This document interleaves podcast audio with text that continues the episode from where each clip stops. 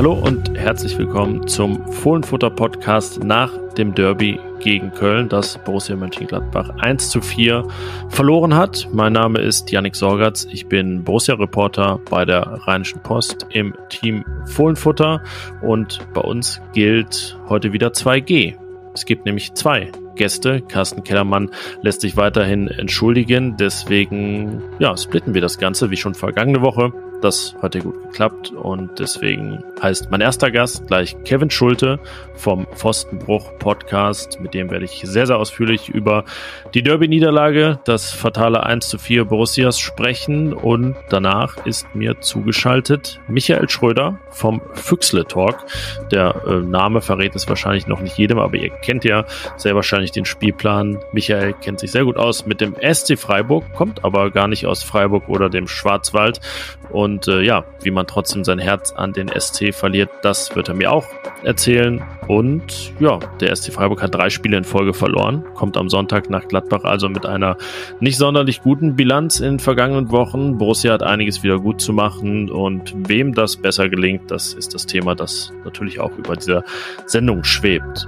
Zum Schluss der Aufstellungstipp wie gewohnt. Und bevor es jetzt gleich losgeht mit der neuen Folge, noch ein Hinweis in eigener Sache. Folgt dem Fohlenfutter Podcast, wo auch immer ihr ihn gerne hört. Abonniert uns. Das hilft uns. Das hilft euch, weil ihr keine Folge mehr verpasst. Das wäre mein Anliegen. Und jetzt kann es dann auch wirklich losgehen. Viel Spaß.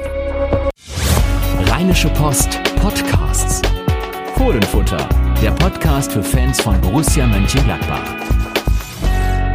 Ja, der Montag, Mittag nach einer Derby-Niederlage gegen den ersten FC Köln und in Abwesenheit von Carsten Kellermann, der sich weiterhin auch diese Woche entschuldigen lässt, ähm, habe ich mir wieder einen Gast geholt aus der Borussia Podcast Twitter Bubble und sein Name ist Kevin Schulte. Ihr kennt seine Stimme, vielleicht auch, nicht nur seinen Namen, denn er hat einen Podcast, der heißt Pfostenbruch ich war dort auch schon mal zu Gast, Kevin, vor einem guten Jahr, glaube ich. Und deswegen bin ich froh, dass ich mich mal revanchieren kann und du jetzt hier zu Gast bist. Herzlich willkommen. Ja, hallo, danke für die Einladung. Und tatsächlich muss äh, so mindestens ein Jahr her sein, dass du bei uns im Podcast zu Gast warst, aber vielleicht bald wieder. Ja, auch sehr gerne. Ähm, gucken, wie es dir jetzt gefällt. Vielleicht nimmst du das gleich noch zurück. Aber ich äh, nehme an, äh, das äh, wird nicht der Fall sein. Es war damals nach dem Spiel in Dortmund, erster Spieltag, äh, Saison 2020-21, kann mich noch gut dran erinnern. Damals das erste wieder mit Zuschauern. Das wird gleich auch ein Thema sein, Zuschauer. Aber wir wollen natürlich in aller sportlicher Breite auch über das Derby sprechen. Das 1 zu 4 von Borussia Mönchengladbach beim ersten FC Köln.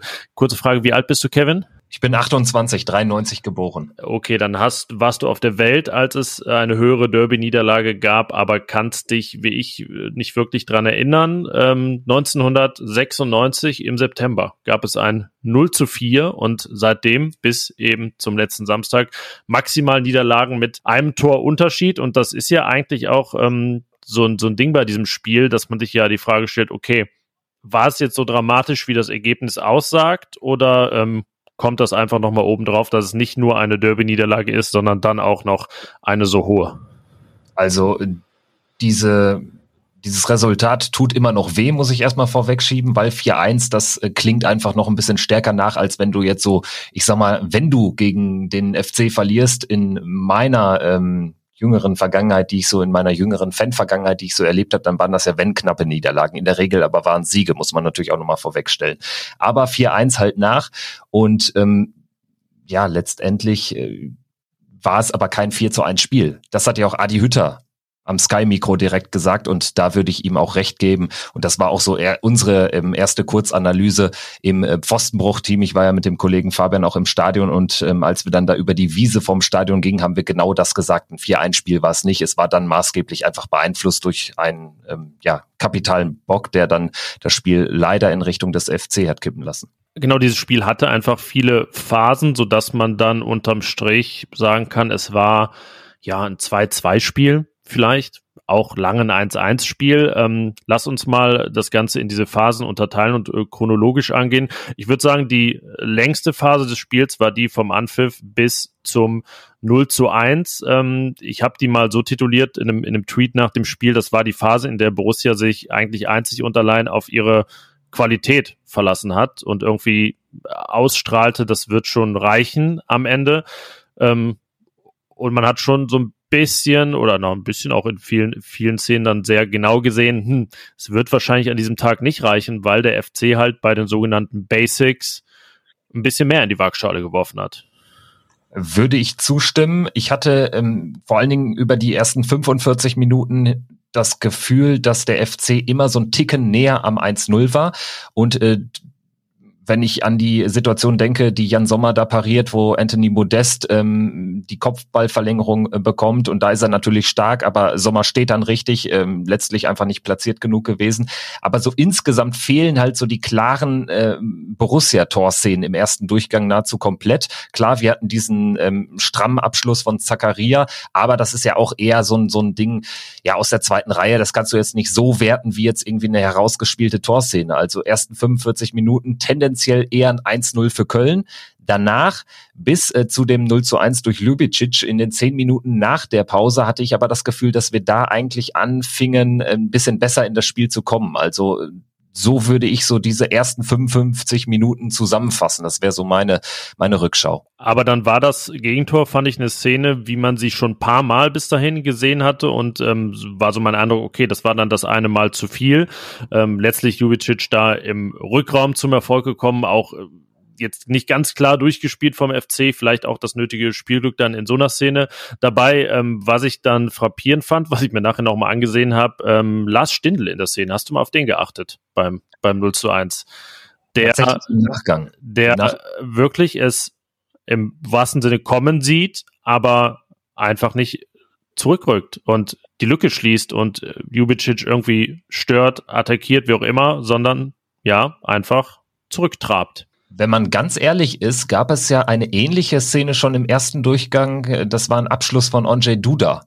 Aus ähnlicher Position wie äh, Ljubicic 1-0, äh, nur war der Abschluss eben total handsam und ging als äh, flache Rückgabe mehr oder weniger in die Arme von Jan Sommer. Aber auch da war es eine Szene, wo einfach so, so, so ein paar Momente in Richtung Köln pendelten, auspendelten und äh, so ist auch letztlich das Tor gefallen. Ich habe es mir jetzt im Nachgang noch ein paar Mal angeschaut, auch in der einen oder anderen in, äh, Rückschau und ähm, gerade bei diesem Tor merkt man, dass äh, die Kölner da so ein bisschen giftiger, galliger waren und ähm, ich meine, ist sicherlich was fürs Phrasenschwein, aber in der Szene wollten sie es dann vielleicht auch ein bisschen mehr. Also das ähm, gibt mir so ein bisschen ähm, dieses Tor im Nachgang, wenn ich drauf schaue, weil auch das ist ja jetzt irgendwie kein Hacke Spitze 1, 2, 3 Staffettentor gewesen letztendlich. Ja, aber es ähm, basierte eben auf dem, was der FC ähm, abseits des rein fußballerischen irgendwie in dieses Derby eingebracht hat. Ich ähm, habe, deswegen hat sich unsere also Aufnahmebeginn gerade auch noch ein bisschen verzögert, ähm, mir mal angesehen, wie sich das über die ganze Saison bei Borussia entwickelt und äh, das unterteilt in die Parameter Laufdistanz, Sprints und gewonnene Zweikämpfe, nicht das Verhältnis, einfach die reine Zahl der gewonnenen Zweikämpfe und habe mir angesehen, okay, was ist denn, wenn Borussia in einem Wert besser ist, in zweien, in dreien, denn das FC-Spiel, ganz frappierend, ist eines der drei Spiele in dieser Saison, in denen Borussia in allen drei Belangen schlechter war. Ne? Sie ist 5,2 Kilometer weniger gelaufen, hat 29 Sprints weniger und hat 10 Zweikämpfe weniger gewonnen. Das ist ähm, bei der Laufdistanz, bei den Sprints auch jeweils die zweitschlechteste Ausbeute der Saison und bei den Zweikämpfen die drittgrößte Differenz. Das finde ich dann in so einem Spiel schon frappierend, oder? Das erzählt auf jeden Fall einen Teil der Geschichte. Und genau ähm, diese Halbzeitanalyse hatte ich auch mit Fabian so ein bisschen getroffen, dass wir irgendwie immer so ein bisschen hinten dran waren und äh, vor allen Dingen auch, ähm, wenn ich mich jetzt auf Laufwerte beziehe, ich habe jetzt die Daten jetzt nicht vorliegen wie du, aber das war auch so der Eindruck teilweise täuscht ja auch eine Statistik äh, ähm, über einen ganz anderen Eindruck hinweg. Solche Partien kennen wir auch alle, aber in diesem Spiel ähm, würde ich sagen, ähm, erzählt das schon ein Teil der Geschichte und äh, gibt dann vielleicht dann auch gerade in so einem umkämpften Derby am Ende den Ausschlag also ziemlich bitter gelaufen und äh, genau sowas ähm, für mich als Fan äh, lässt mich das auch so ein bisschen ratlos zurück, weil ich meine, die Aussagen waren vor dem Spiel ja klar und man kann sich auch jetzt nicht auf eine Formschwäche berufen. Eigentlich waren die Kölner die Mannschaft, die äh, zuletzt die Ergebnisse trotz muss man ihnen zugestehen, trotz äh, teilweise guten Leistungen nicht gebracht haben, aber Borussia kommt aus einem sehr souveränen Erfolg gegen Kräuter Fürth und dürfte wirklich damit Selbstvertrauen reingegangen sein. Aber das hat man zu keinem Zeitpunkt vor allen Dingen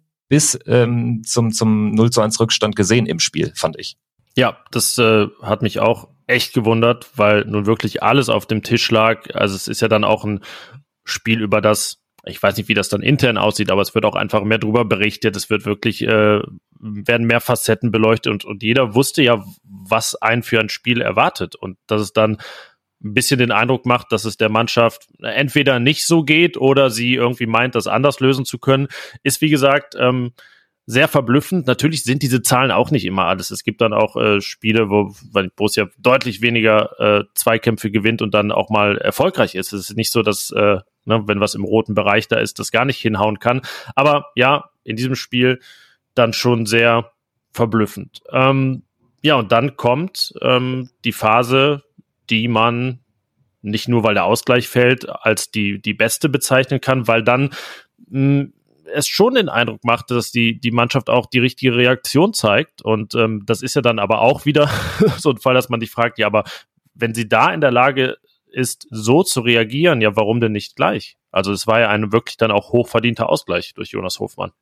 Genau das ist die entscheidende Frage, weil in diesen 20 Minuten von dem 1-0 bis zum 1-1 entstehen eine Vielzahl von Torchancen und Köln ist regelrecht ins Schwimmen gekommen. Ich hatte das Gefühl, dass Borussia diesen Rückstand fast gebraucht hat, um irgendwie die letzten fünf Prozent draufpacken zu können, um eben neben der Qualität, auf die man sich vielleicht ein bisschen zu sehr verlassen hat in den ersten 55 Minuten des Spiels, um daneben eben auch noch die nötige Mentalität reinzubringen und dann vor allen Dingen ähm, auch noch energischer draufzugehen und die Kölner gar nicht mehr aus äh, dem eigenen Strafraum rauszulassen. Also so eine Phase hatten wir in der ersten Halbzeit auch nicht mal für zwei oder drei Minuten. Das gehört soweit dazu. Also insgesamt hat mir diese, diese Reaktion sehr gut gefallen, aber man fragt sich natürlich, warum nicht gleich so? Aber wenn man sich die ganze Saison anschaut, ist es auch häufig so gewesen. Also beziehungsweise selbst wenn man jetzt so in die letzten eineinhalb Jahre zurückschaut. So richtig die Konstanz kriegen wir einfach nicht rein. Und ich habe auch in, in unserer Pfostenbruchaufnahme mal ähm, ja die Frage in den Raum gestellt, wann hat Borussia denn mal zuletzt wirklich mal wirklich über vier Halbzeiten oder vielleicht auch über über äh, zwei, drei Spiele Konstanz äh, ähm, so richtig auch in die Leistung gebracht. Und ähm, das erzählt für mich dann auch den anderen Teil der Geschichte in Köln, dass man da eigentlich gut zurückkommt, aber ähm, man, man ist total ratlos zurück und fragt sich, warum nicht von Anfang an, weil man muss natürlich auch sagen, dieses 1 zu 1 fällt ja sogar viel zu spät, wenn man sich die, die Vielzahl der Chancen in der Phase anschaut. Da waren ähm, Einzelaktionen wie äh, von Alassane Player, wo er sich toll durchsetzt auf engen Raum. Da war dann aber auch Jonas Hofmann, der eigentlich schon aus einer besseren Position als äh, ähm, dann letztlich, als er beim 1 hm, 1 Schöner, schöner Chip von Patrick Herrmann da, bei einem Konter quasi.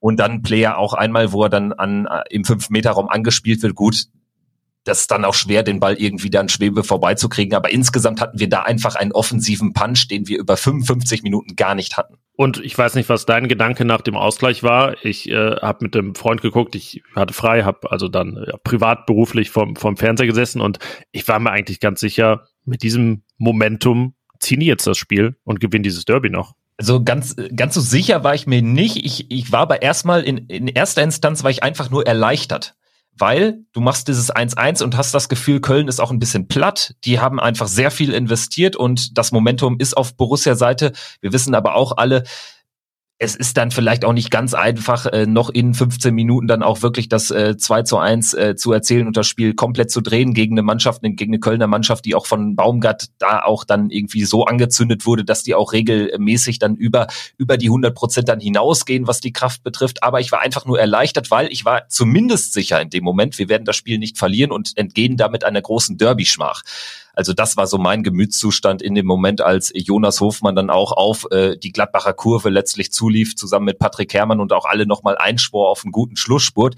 So 1-1 ist sicher und jetzt äh, setzen wir alles daran, noch das 2-1 zu machen. Das war so ein bisschen die Gemütszu äh, der Gemütszustand im Block, fand ich. Ja, und selbst wenn es dann bei dem 1-1 geblieben wäre, glaube ich, hätte man unterm Strich auch irgendwie damit leben können, auswärts in Köln, die im, ja, deutlich stärker sind, als man sie auch in vergangenen Jahren erlebt hat und einfach, ja, wieder nicht verloren, drei Punkte vorhin geblieben, wieder nur ein Gegentor kassiert. Das wären alles so Dinge gewesen, die einen irgendwie ähm, wahrscheinlich als Fan dann auch zufrieden hätten nach Hause fahren lassen. Doch ähm, diese ganzen Gedankenspiele, wie auch immer sie aussahen nach dem Ausgleich, währten gar nicht lange, denn dann fiel in der 77. Minute, drei Minuten später schon das 2 zu 1 für den FC nach einem, ja, haarsträubenden, kapitalen, fatalen, wie auch immer, Fehlpass von Florian Neuhaus in der Güteklasse, ja, kann ich mich kaum dran erinnern, dass mal ein, also so ein Riesenbock irgendwie zuletzt äh, dann äh, das Ganze ja ins, ins Kippen und Wanken gebracht hat oder auch zu Fall. Florian Neuers spielt einen Querpass vor dem eigenen Strafraum,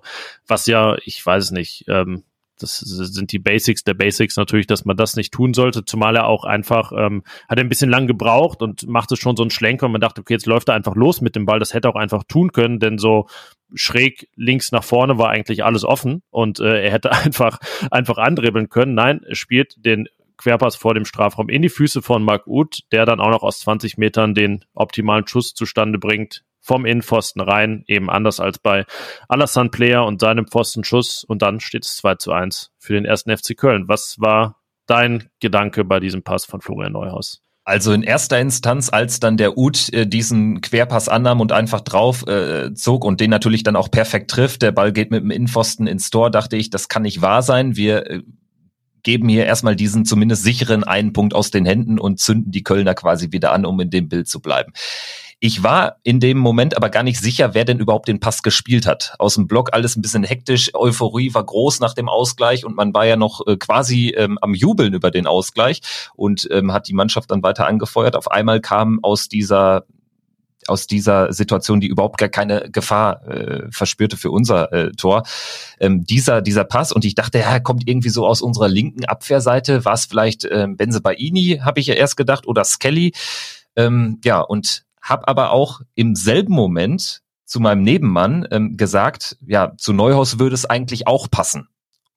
Und dann habe ich im, während des Spiels noch kurz ähm, in den letzten Minuten, ich glaube da, also kurz vor dem 4-1 habe ich dann mal ein bisschen resigniert ähm, ähm, auf dem Handy geschaut und habe dann eben schon gelesen, ja, es war ein kapitaler Bock von Florian Neuhaus. Und ähm, warum ich das auch während des Spiels schon irgendwie so ein bisschen ähm, vermutet habe, dass es auch Neuhaus gewesen sein könnte, liegt auch einfach darin begründet, in meiner Sicht ähm, hat man ihn jetzt auch sehr in den Himmel ähm, gehoben nach den letzten zwei Toren in zwei Spielen. Einmal steht er einfach richtig und gegen Fürth, ja, da trifft er den Ball perfekt, aber es ist auch einfach ein kapitaler Bock von dem, von dem Fürther Torwart.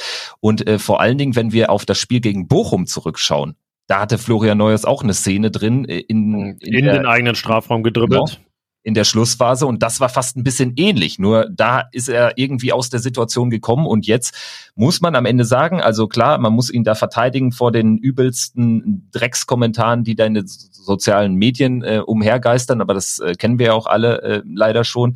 Trotzdem, ähm, er ist aktuell für meine Begriffe ein Sicherheitsrisiko für das Spiel von Borussia Mönchengladbach. Ja, den Eindruck hat er da auf jeden Fall gemacht. Hat er bei der Nationalmannschaft auch so einen ähm, folgenschweren Fehlpass gespielt, manch, ne? Bei, bei einem seiner Einsätze letzten mindestens. Ich muss aber zugeben, dass ich das nicht in aller Intensität verfolge mehr beim DFB, aber ja. das, da war es ähnlich. Und ähm, das ist ja so ein, so ein Neuhausfehler auch. Ne? Er geht natürlich immer am eigenen Strafraum das Risiko. Das sieht oft super aus, weil er dann auch mal bisschen wie Luka Modric in, also in ne, Peak Florian Neuhaus ist dann so, was die Pressing-Resistenz angeht. Aber es birgt eben auch große Gefahren, die dann in diesem Fall ähm, mal nach hinten losgehen. Wie fandst du denn seine Einwechslung an sich? Weil ich schon den Eindruck hatte, dass Manu Kone jetzt eher einen schweren Tag hatte. Ähm, einen seiner schwereren in Gladbach nicht so in die Zweikämpfe gekommen ist und ich dachte, hm, okay, wenn man jetzt mal einen Akzent setzen will, dann ist Florian Neuhaus mit dem Guten, was er drauf hat, vielleicht die richtige Wahl. Also ich fand den, den Wechsel an sich und die Idee dahinter gar nicht so verkehrt. Also man muss natürlich auch da äh, mit einbeziehen, es stand zu dem Zeitpunkt noch 1-0, so klar, logisch, es stand noch 1-0, es wird irgendwie so 65. gewesen sein, wo dann äh, Tyram und Neuhaus reinkommen für Stindel und Kone. Ähm, ja, in dem Moment hatte ich jetzt auch keine sonderlich negativen Gedanken, weil ich dachte, Offensiv hat natürlich so ein Flo Neuhaus auch schon die Qualitäten, wenngleich äh, wir natürlich jetzt so an seine riskanten Dribblings, äh, Dribblings zurückdenken. Im Übrigen auch im Spiel gegen Fürth. Ähm, ich glaube, beim Stand von 1-0 oder 0-0 hat er auch mal so eine Szene wieder drin gehabt. Die führte dann zu keinem Gegentor.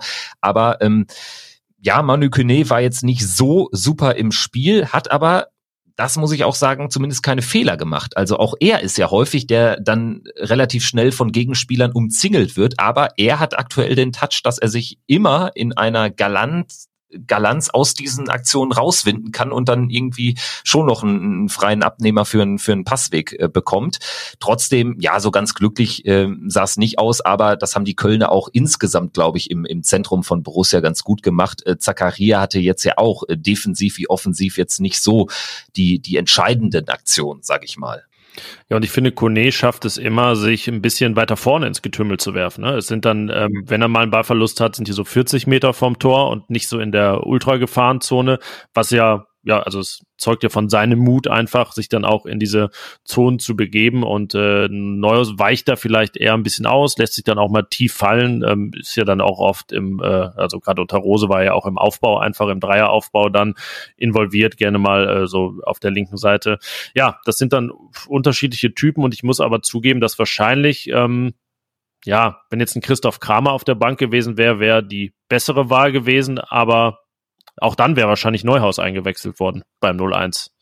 Richtig, das, das, das ist das, was ich meine. Also bei dem Spielstand, ähm, glaube ich, äh, würde dann Chris Kramer oder auch ein Laszlo Benes eher wenig bringen und dementsprechend ist das schon der logische Wechsel. Ich kann es mir nur so erklären, dass man irgendwie auch gesehen hat, dass vielleicht äh, ähm, Kone da so ein bisschen auch was auf die Socken bekommen hat. Er lag ja auch mal in der ersten Halbzeit kurzzeitig auf dem Boden und ähm, er da vielleicht auch, also Adi Hütter, ein bisschen Frische reinbringen wollte. Im Nachhinein muss man sagen, haben die Wechsel so nicht gegriffen. Gerade wenn man das vergleicht mit den Wechseln, die Steffen Baumgart getätigt hat. Auch das, ähm, ja, denke ich, gehört zu so einer Analyse dazu, dass man sagen muss, das glückliche Händchen war da jetzt nicht bei, bei Adi Hütter. Ja, äh, Kingsley Schindler, den er notgedrungen eingewechselt hat. Ähm, Steffen Baumgart in der 51. für den verletzten Jonas Hector ist dann am 3-1 beteiligt. Nur ich glaube, 30 Sekunden nach Wiederanpfiff oder so, ähm, so mhm.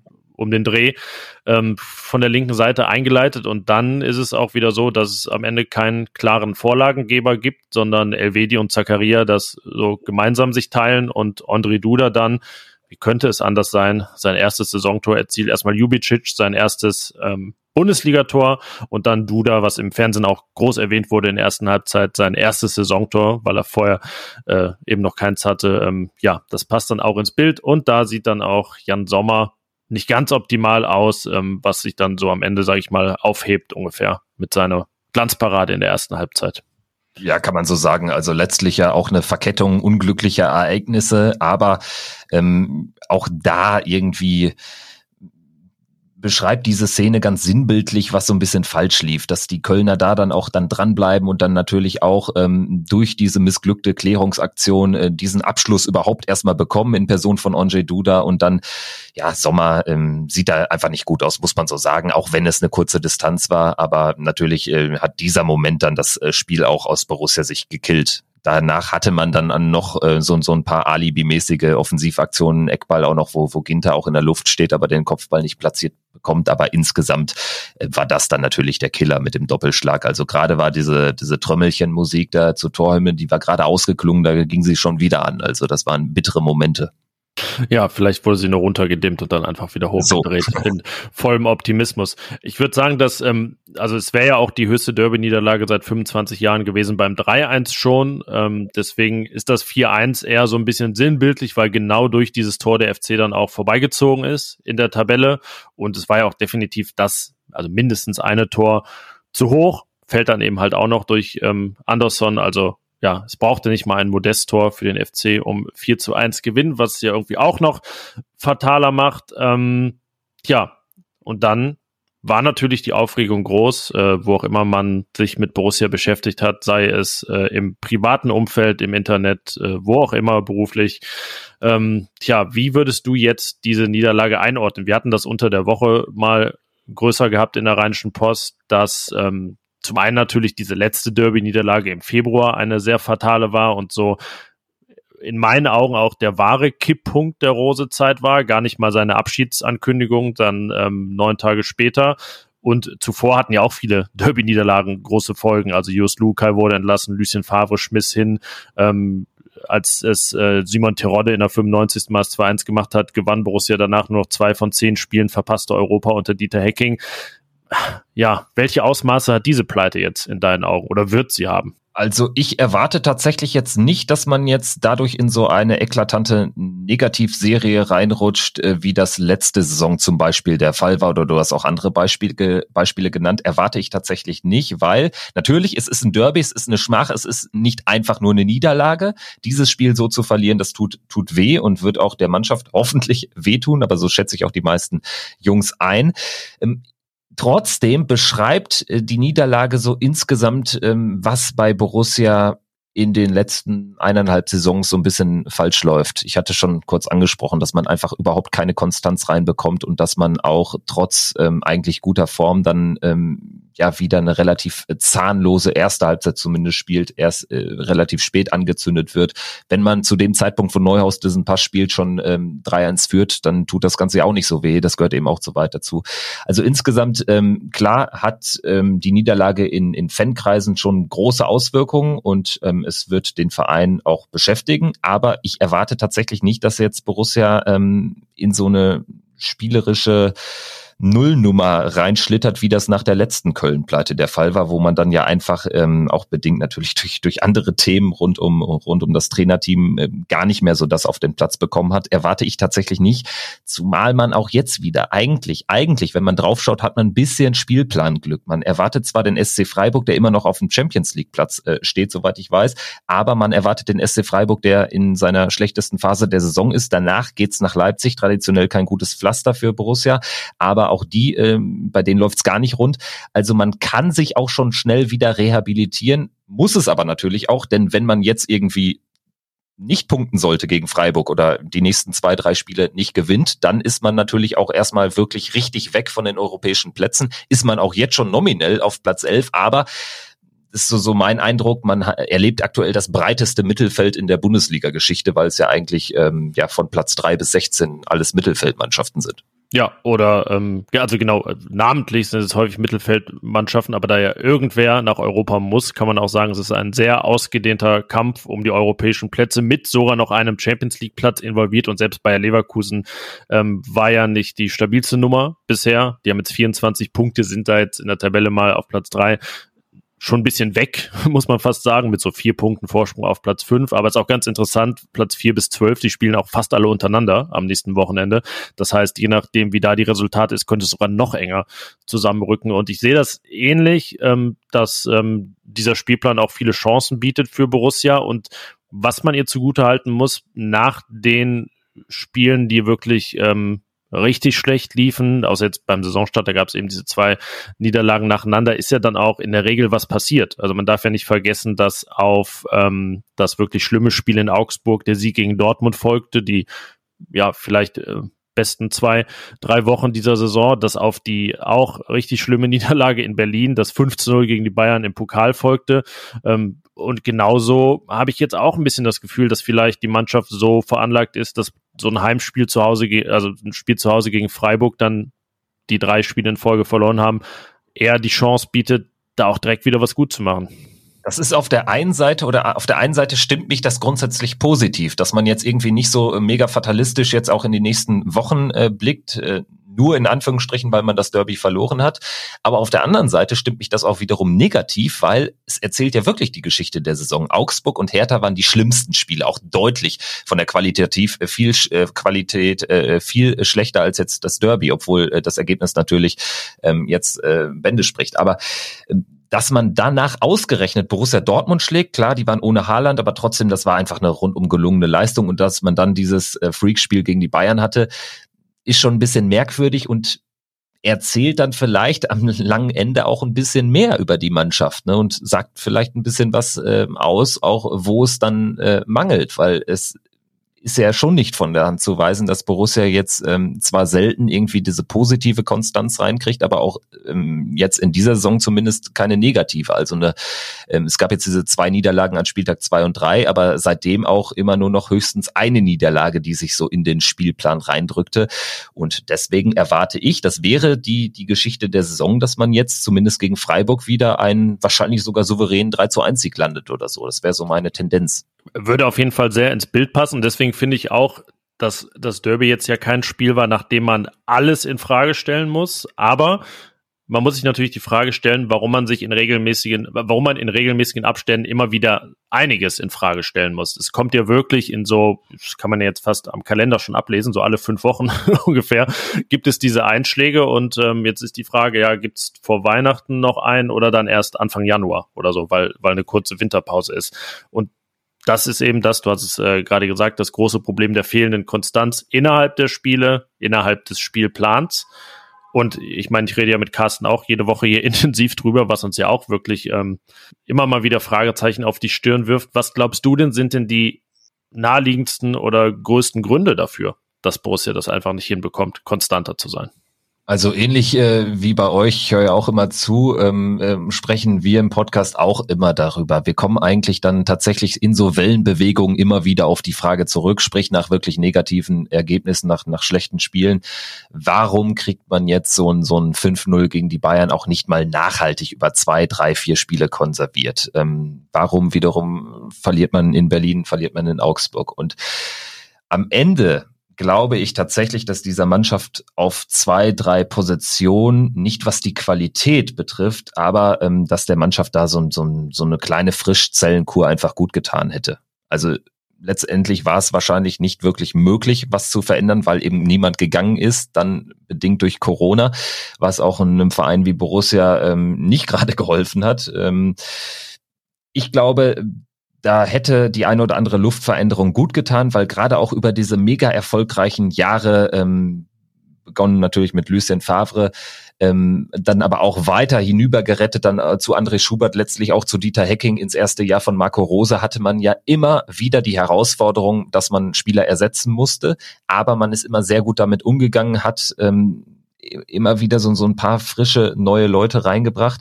Das wäre das eine. Und der andere Punkt ist einfach äh, bedingt dadurch, dass man jetzt den Kader ähm, hat, wie man ihn hat, ähm, hat man aber leider auch ähm, auf ein paar Positionen oder generell in der, in der Struktur der Mannschaft so ein kleines Problem, was, was ähm, ja, Führung auf dem Platz betrifft. Man hat zwar potenzielle Führungsspieler, ähm, Jan Sommer, Matthias Ginter, Christoph Kramer, Lars Stindl sowieso, aber bis auf Lars Stindl, ähm, Jonas Hofmann hat sich gemacht im Positiven, aber bis auf Lars Stindl sehe ich da dann auch relativ viele Spieler, ja, die zwar eine wichtige Position einnehmen, immer Stammspieler sind, die aber jetzt nicht so, ja, äh, eine, eine Position haben oder in der Position sind, ein aggressive Leader zu sein. Also ähm, wir haben jetzt viel diskutiert und auch die Frage wurde ja auch in, im Rahmen der letzten Pressekonferenz, äh, habe ich, hab ich gesehen, äh, gestellt, äh, Granit Xhaka.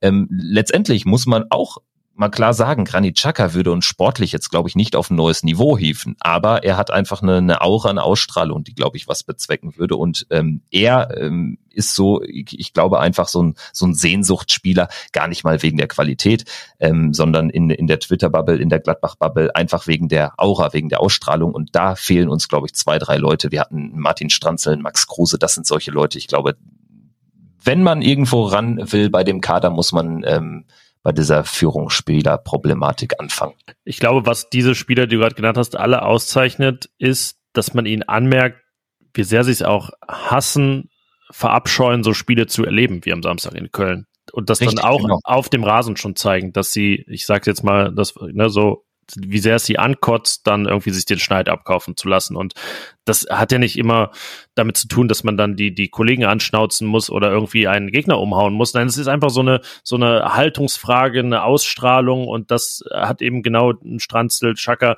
immer gehabt in Gladbach und deswegen sind die Sehnsüchte danach sicherlich auch noch sehr groß. Manu Kone strahlt sowas aus. Er ist aber natürlich 20 Jahre alt und ähm, kommt aus der zweiten französischen Liga und hat noch die Sprachbarriere ja, falls es in seiner Gladbacher Zeit mal schafft, wäre super, aber es ist natürlich auch fraglich, ob das ein prädestinierter Spieler dafür ist. Und Dennis Zakaria, das muss man auch sagen, hat es ähm, bislang auch nicht entwickeln können, auch wenn er jetzt ähm, neben einem deutlich jüngeren Spieler so ein bisschen mehr in einer Mentorenrolle da ist im Mittelfeld. Aber das ist auf jeden Fall, bin ich mir ganz sicher, ein Auftrag ähm, an Max Eberl für, naja, also für die Transferperiode im Sommer spätestens, ähm, wobei sich dann eben die Frage stellt, äh, was solche Leute für einen Preis haben ähm, und welche ja, Wege drumherum man wählen kann, wenn es einfach keine naheliegenden Kandidaten gibt, die das vielleicht wirklich einbringen können. Ja, und diese Art von Spielern wird ja auch nicht gerade häufiger aktuell. Ne? Also ähm, das ähm, gehört vielleicht auch zu weit dazu.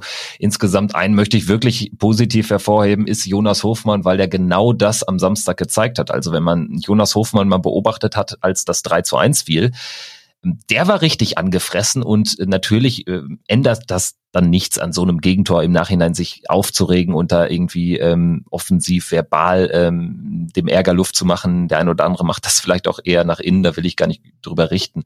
Aber ähm, Jonas Hofmann ist da ein Positivbeispiel, wie man sich auch über Leistung vielleicht zu so einem Spieler entwickeln kann. Matthias Ginter, ähm, Nico Elvedi sind eben alles so Leute, absolute Stammspieler. Über Leistung, nur rein über Leistung betrachtet sicherlich auch Leute, zu denen die jungen Spieler aufsehen können, aber eben fehlt es da an anderen Komponenten. Und tatsächlich ist das aber auch ein Weg, den ein Max Eberl dann über mehrere Transferperioden hinweg beschreiten muss. Also sowas kannst du ja nicht irgendwie, also du kannst ja die Mannschaft nicht so ähm, in einer Transferperiode umkrempeln, nur um jetzt irgendwie diese Aggressive Leader-Typen da rein zu integrieren und andere ähm, ja, wegzutransferieren. Ich glaube, das ist einfach so ein Weg, der jetzt natürlich auch durch Corona, dadurch, dass jetzt quasi die letzten drei Transferperioden gar nicht existent waren, auch massiv ausgebremst wurde. Und man muss ja sagen, die Akzente, die gesetzt werden konnten, gehen ja zum Teil auch in die Richtung. Ich habe Kone erwähnt und würde jetzt auch mit Blick auf Samstag ein bisschen Joe Skelly auch ähm,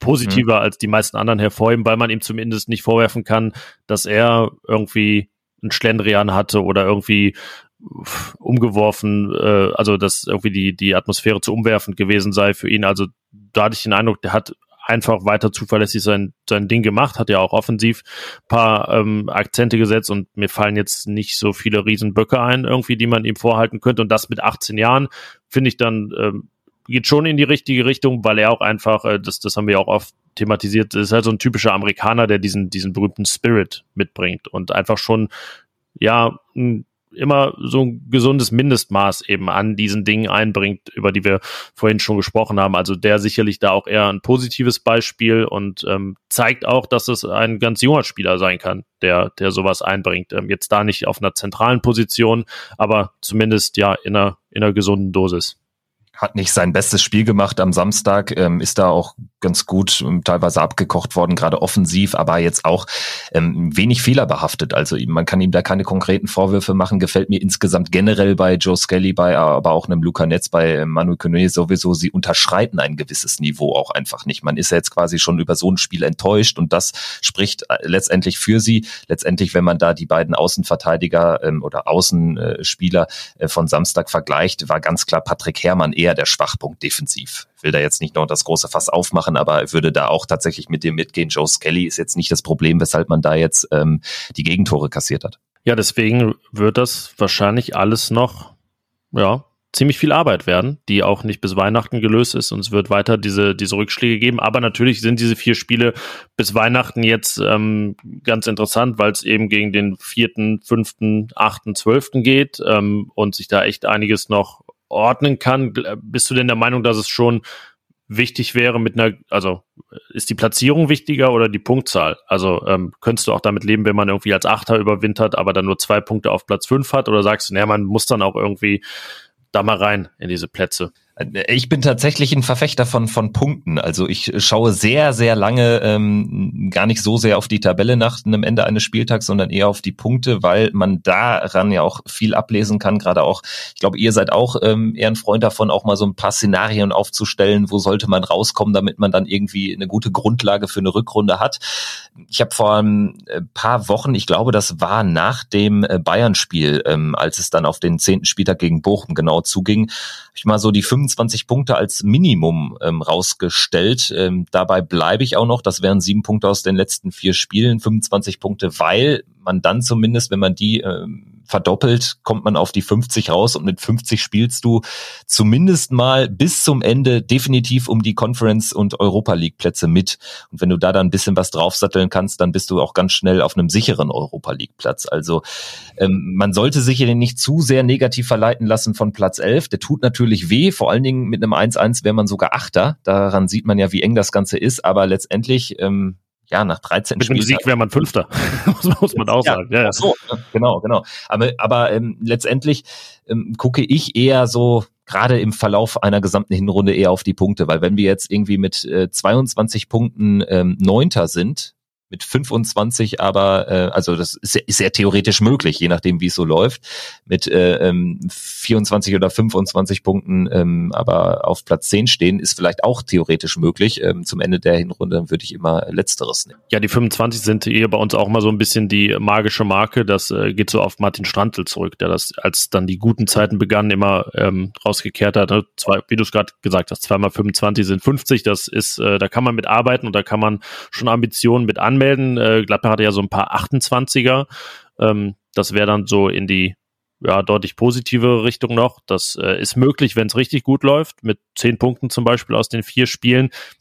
Würde ich jetzt als, also ich würde jetzt nicht auf Grundlage der letzten zwei Monate sagen, das ist das wahrscheinlichste Szenario, aber auszuschließen ist es eben nicht, ähm, wären dann nur vier oder fünf Punkte und damit weniger als 25 schon einfach zu wenig werden. Gerade für eine Hinrunde, das ist ja das notorische Thema in Gladbach. Ähm, es gibt ja auch kaum einen The Trainer seit ähm, der Relegation, der einfach mal seine eigene Hinrunde übertroffen hat. Ich meine, es ist nur äh, Lucien Favre einmal gelungen, dann in der Rückrunde nochmal besser zu sein als, als er selbst müsste dann die Saison gewesen sein, wo es auf Platz 3 rausgeht. Die 14, 15, genau, weil 16, 17 ja Dieter Hecking André Schuberts Bilanz überboten hat. Genau. Ähm, deswegen gilt das in dem Fall nicht. Aber alle anderen sinken ja gerne ab in der Rückrunde. Und ich würde aber sagen, es gibt diese Saison viele Indizien dafür, dass Borussia dann eher eine gute Rückrunde erleben könnte, weil vielleicht das Verletzungspech ja auch mal nachlässt, weil einfach viele Sachen noch greifen und weil man dann irgendwann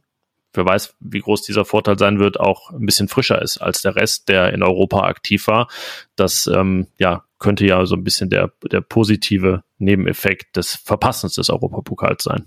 Ja, ich war jetzt unter der Woche zum ersten Mal für RB Leipzig, weil ich gedacht habe, hier Platz drei in der Champions League bedeutet, die spielen dann äh, in der Europa League weiter. Da hast du dann auch noch ein paar Runden und ist ja auch ein Konkurrent um die europäischen Plätze. Also das beschreibt das ganz gut.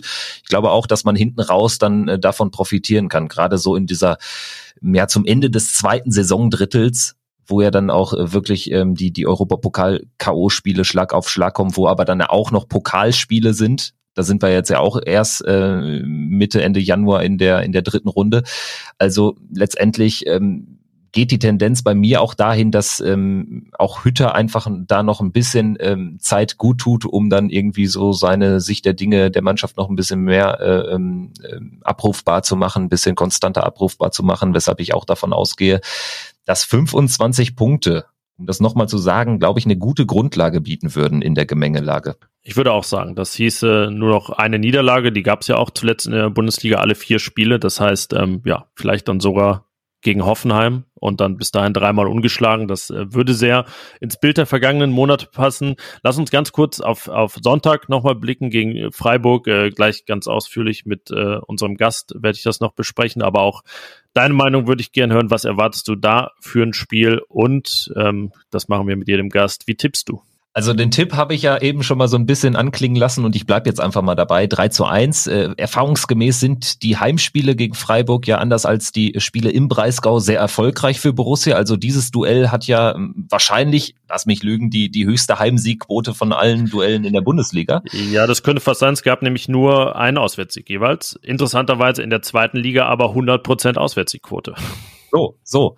Gott sei Dank. Ähm, also die, die Quote kann gerne so bleiben, sagen es so, ähm, was die zweite Liga ähm, betrifft. Aber insgesamt, ich erwarte einfach eine Reaktion. Es wird jetzt auch die üblichen Statements geben, dass die Reaktion kommen muss, dass sie kommen wird. Und ähm, erfahrungsgemäß zeigt die Mannschaft das dann. Freiburg jetzt in einer schlechteren Phase gegen Frankfurt sicherlich ein bisschen unnötig und ein bisschen überraschend verloren. Jetzt in Bochum sowieso. Aber wenn man ehrlich war, ja, so, so, so im Vorfeld auf so eine Saison schaut, dann denkt man eigentlich, Bochum, Freiburg, das sind die Spiele, wo Bochum dann auch punkten kann, wenn es bei Freiburg nicht, nicht, nicht, nicht gut läuft. Und das äh, schien ja so ein bisschen der Fall gewesen zu sein. Also Freiburg jetzt eher so ein bisschen wieder in Richtung Normalität bewegen sie sich. Aber sie haben natürlich schon gut Punkte gehamstert.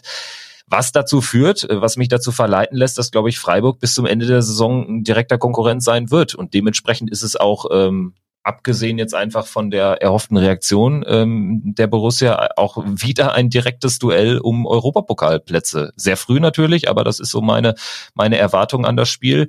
Und ähm, ja, tatsächlich hoffe ich da vor allen Dingen auf, auf offensiv äh, den einen oder anderen Glanzmoment. Die Freiburger ähm, defensiv ja auch äh, ziemlich gut aufgestellt eigentlich, äh, scheinen da ganz gut äh, durch die Saison zu kommen, bislang mit der besten Abwehr äh, geteilt mit den Bayern. Aber trotzdem, die offensive Qualität, die ist bei Borussia zweifellos da und äh, die wird sich äh, zu Hause auch wieder zeigen. Deswegen sage ich 3-1. Ja, und das wäre ja dann äh, bei allem Ärger, den es die Saison auch schon gab, ein ähm, nicht so schlechtes Signal, dann nur einen Punkt hinter der bisherigen Überraschungsmannschaft zu sein, die dann vier Spiele in Folge verloren hätte, aber das untermauert auch mal wieder, was äh, diese Saison so angesagt ist und wie schwer es wahrscheinlich ist, irgendwas zu prognostizieren.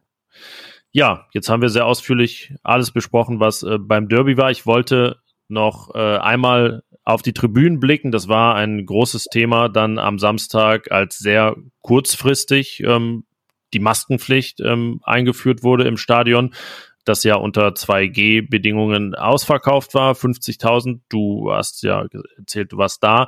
Was war dein Eindruck von der Lage? Wie warst du prozentual verteilt und wie, sie, wie hast du die ganze Diskussion gesehen? Ähm, berechtigt, dass da so ein Aufschrei gab oder ähm, hat es den Fußball da auch äh, in dem Fall jetzt mal ein bisschen zu Unrecht getroffen? Jein, also ich glaube, der Diskussion würden insgesamt ein paar Zwischentöne gut tun, weil auch viele, gerade wenn man jetzt so, so an die bundesweiten Medien denkt, ähm, ja, da wird dann äh, das Thema nat äh, natürlich auch äh, sehr stark skandalisiert, weil man hat die Bilder eben aus den Fanblöcken. Und ich will nicht verhehlen, dass es im Borussia-Block genauso aussah ich bin jetzt auch, spreche auch für, für Kollege Fabian, äh, wir sind jetzt nicht päpstlicher als der Papst, aber wir haben tatsächlich unsere FFP2-Maske getragen.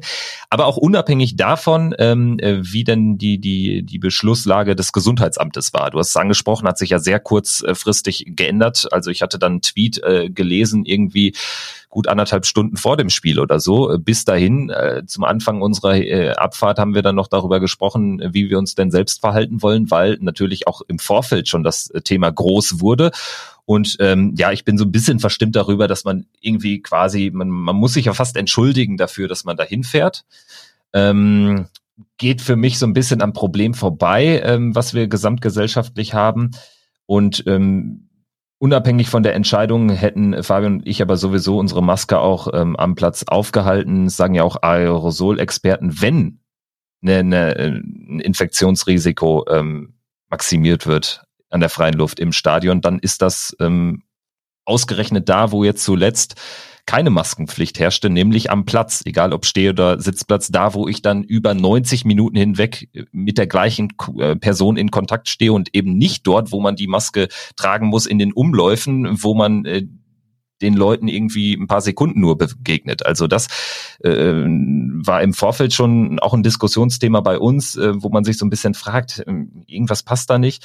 Am langen Ende stimmt es aber definitiv, dass auch äh, ja die Gladbach-Fans sich, äh, ja, ich würde sagen, zumindestens 95 Prozent nicht daran gehalten haben. Aber es sah auf den Haupttribünen, mein Vater hatte ein Ticket ähm, auf der Haupttribüne ähm, Richtung Gästeblock, aber da ähm, sah es schon anders aus. Ich habe da auch mal so ein bisschen den Blick schweifen lassen. Also da war die Maskentragquote schon deutlich höher. Am Ende also ich bin kein großer Fan der DFL und von Christian Seifert, aber ich muss auch, äh, wirklich sagen, dass mir der Fußball da jetzt ein bisschen zu schlecht wegkommt. Also ich persönlich bin keiner, der sich jetzt äh, gewundert hätte, wenn gesagt worden wäre, wir reduzieren die Kapazität deutlich.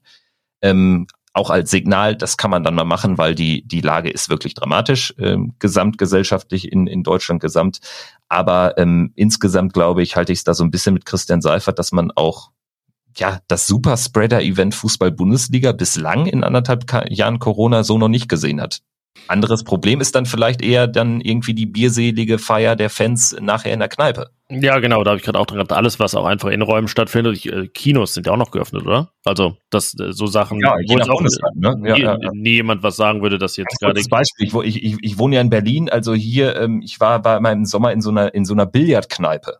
So, und da kann ich aktuell theoretisch auch hin und kann da mit irgendwie 30 verschiedenen Leuten jeden Dienstag ein Billardturnier spielen. Also das schenke ich mir dann lieber und ähm, beschreibt aber so ein bisschen diese komische Lage, in der man sich aktuell befindet, mit was ist offen und was ist zu.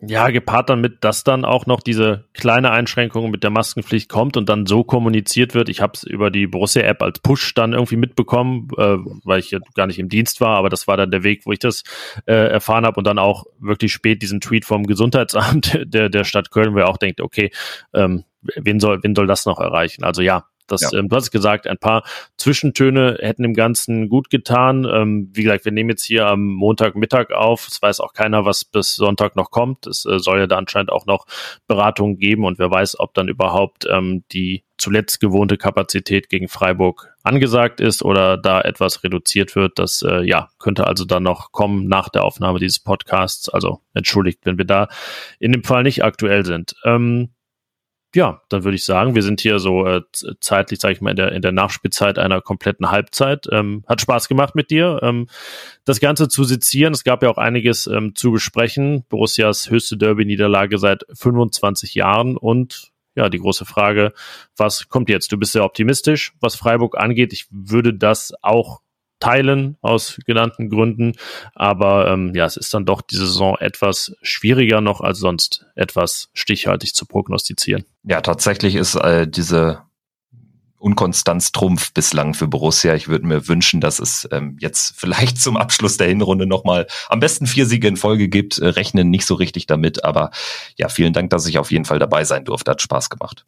Ja, und dich hört man mit deinem Mitstreiter Fabian im Pfostenbruch Podcast und äh, ich glaube, den Boris Radke habt ihr auch in der genau, Regel oder häufiger jetzt ja. mittlerweile dabei. Äh, genau, das war Kevin Schulte. Danke für deinen Auftritt hier bei uns im Fohlenfutter Podcast und bis bald. Danke und bis bald. Macht's gut. Ciao. Ciao. Fohlenfutter empfiehlt.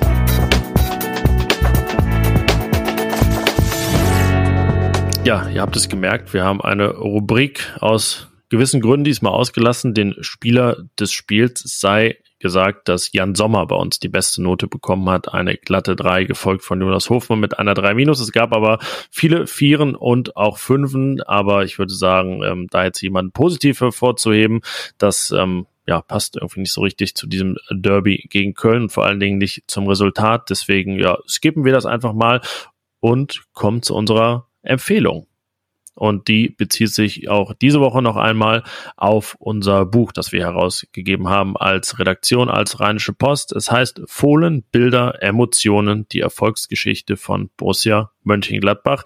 Es äh, ist kein reiner Bildband, es hat aber einen hohen Bildanteil, denn wir hangeln uns an den wichtigsten, emotionalsten, prägendsten Ereignissen der Vereinsgeschichte bis in die Gegenwart. Das Ganze beginnt 1960 mit dem Pokalsieg und endet fast in der Gegenwart. Das historische 5-0 gegen die Bayern hat es nicht reingeschafft und es äh, gibt natürlich nicht nur Erinnerungen an die Momente, in denen Borussia etwas zu feiern hatte, sondern auch an die ja, diversen Traumata, die der Verein auch über die Jahrzehnte erlitten hat. Ähm, sei erinnert an das Büchsenwurfspiel, das grandiose 7 zu 1 gegen Inter Mailand, das dann annulliert wurde oder das 5 zu 1 gegen Real Madrid im UEFA Cup, das in den 80ern am Ende nichts brachte, weil man das Rückspiel 4 zu 0 verlor. Das sind, ähm, sage ich mal, so mit die größten Momente, an die wir erinnern. Aber auf insgesamt 48 Seiten gibt es natürlich auch ein paar, die in der Emotions- und äh, Relevanzrangliste ein paar Plätze weiter hinten sind, aber wir würden sagen, es sind trotzdem,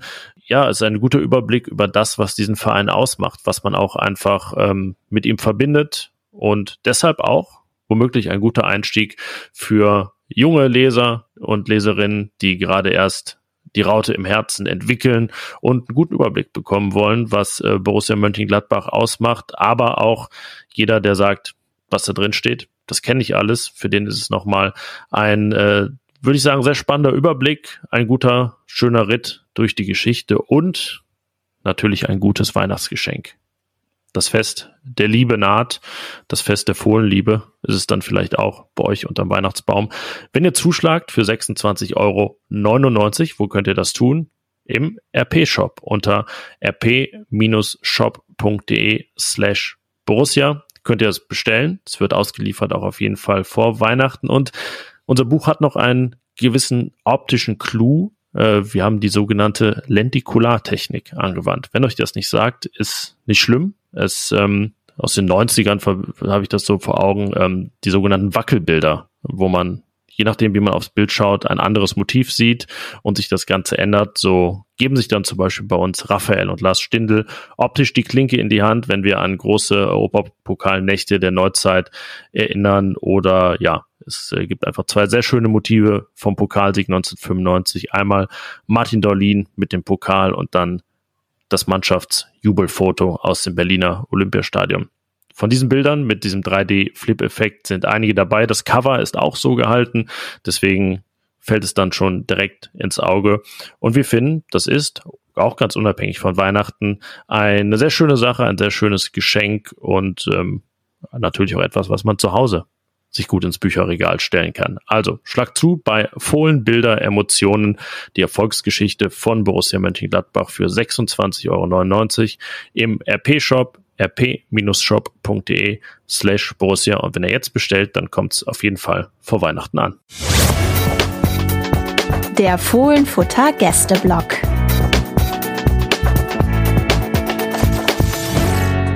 Und nach vielen Minuten Derby sezieren, verarbeiten, analysieren, einordnen, blicken wir voraus auf Borussias nächstes Spiel. Das ist noch ein paar Tage hin also von unserem Aufnahmetermin am Montagvormittag zumindest. Es findet nämlich statt am Sonntag um 17.30 Uhr im Borussia Park gegen den SC Freiburg. Das ist, äh, nachdem der erste FC Köln laut Bilanz ja einer der Lieblingsgegner schlechthin von Borussia Mönchengladbach ist, sozusagen der Heim-Lieblingsgegner. Auch darüber werde ich gleich sprechen mit meinem Gast. Das ist heute Michael Schröder vom Füchsle Talk und zwar nicht aus Freiburg, Michael, sondern du sitzt in Leipzig. Da bitte ich erstmal um eine Erklärung. Hallo, ich sitze in Leipzig. Ja, das hat berufliche und private Gründe. Meine Frau arbeitet fest in Leipzig und dann haben wir uns letztlich dann für die Stadt äh, entschieden, die auch sehr schön ist, wenn man mal vom Fußballclub absieht, der hier residiert. Das kann ich beides bestätigen, ja. Auch schon äh, sowohl beruflich als auch privat dort gewesen. Aber man hört es ja bei dir ein bisschen hinten raus, ähm, aufgewachsen und zuzuordnen dann doch eher der Region Richtung Freiburg? Auch nicht. Also ich bin in Soest geboren und in Würzburg aufgewachsen. Ich habe quasi alles mitgenommen, außer Norddeutschland bis jetzt. Ähm, Freiburg ist so entstanden, dass wir sehr oft im Schwarzwald im Urlaub waren und unter anderem auch Mitte der 90er, als es so richtig abgegangen ist und sie dann am Saisonende Dritter waren und fast Meister waren, ähm, zumindest aus meiner, ja, da war ich noch sehr jungen Sicht. und ähm, da ist es so ein bisschen gewachsen. Und über die Jahre ist es einfach so, finde ich, eine gewisse Art von Logik, auch wenn es natürlich ein emotionales Thema ist. Was ist dein Verein? Was ist mein Verein? Ich finde, wenn man neutral rangeht und einfach sagt, ich interessiere mich für Fußball und ich suche mir einen Club aus in Deutschland, finde ich, landet man schnell in Freiburg, weil das Konzept eigentlich ganz cool ist. Ähm, man muss natürlich sich von Pokalen so ein bisschen verabschieden und Trophäen, aber man kann da mit sehr wenig sehr viel erreichen, finde ich, was so sportlichen Erfolg angeht. Ja, und wer muss sich nicht von Pokalen verabschieden? Das gilt ja sowieso für die meisten, zumindest was so das äh, als Fan dann das Einplanen in der eigenen Fankarriere angeht. Das gilt ja inzwischen für die meisten. Aber ja, interessante äh, These und Begründung. Ähm, da werden wir gleich nochmal drauf zu sprechen kommen. Lass uns aber einsteigen mit dem aktuellen eurem Spiel beim VfL Bochum, einer 1 zu 2 Niederlage der dritten in Folge in der Bundesliga, also nicht 1 zu 2, aber der dritten Niederlage, nachdem der SC Freiburg zehn Spiele zum Saisonstart ungeschlagen blieb. Und Christian Streich, euer Trainer, ähm, der sein 300. Bundesligaspiel gecoacht hat, hat danach gesagt in der Sportschau, von den 300 Spielen sei es eins der ungerechtesten gewesen, die er erlebt hat.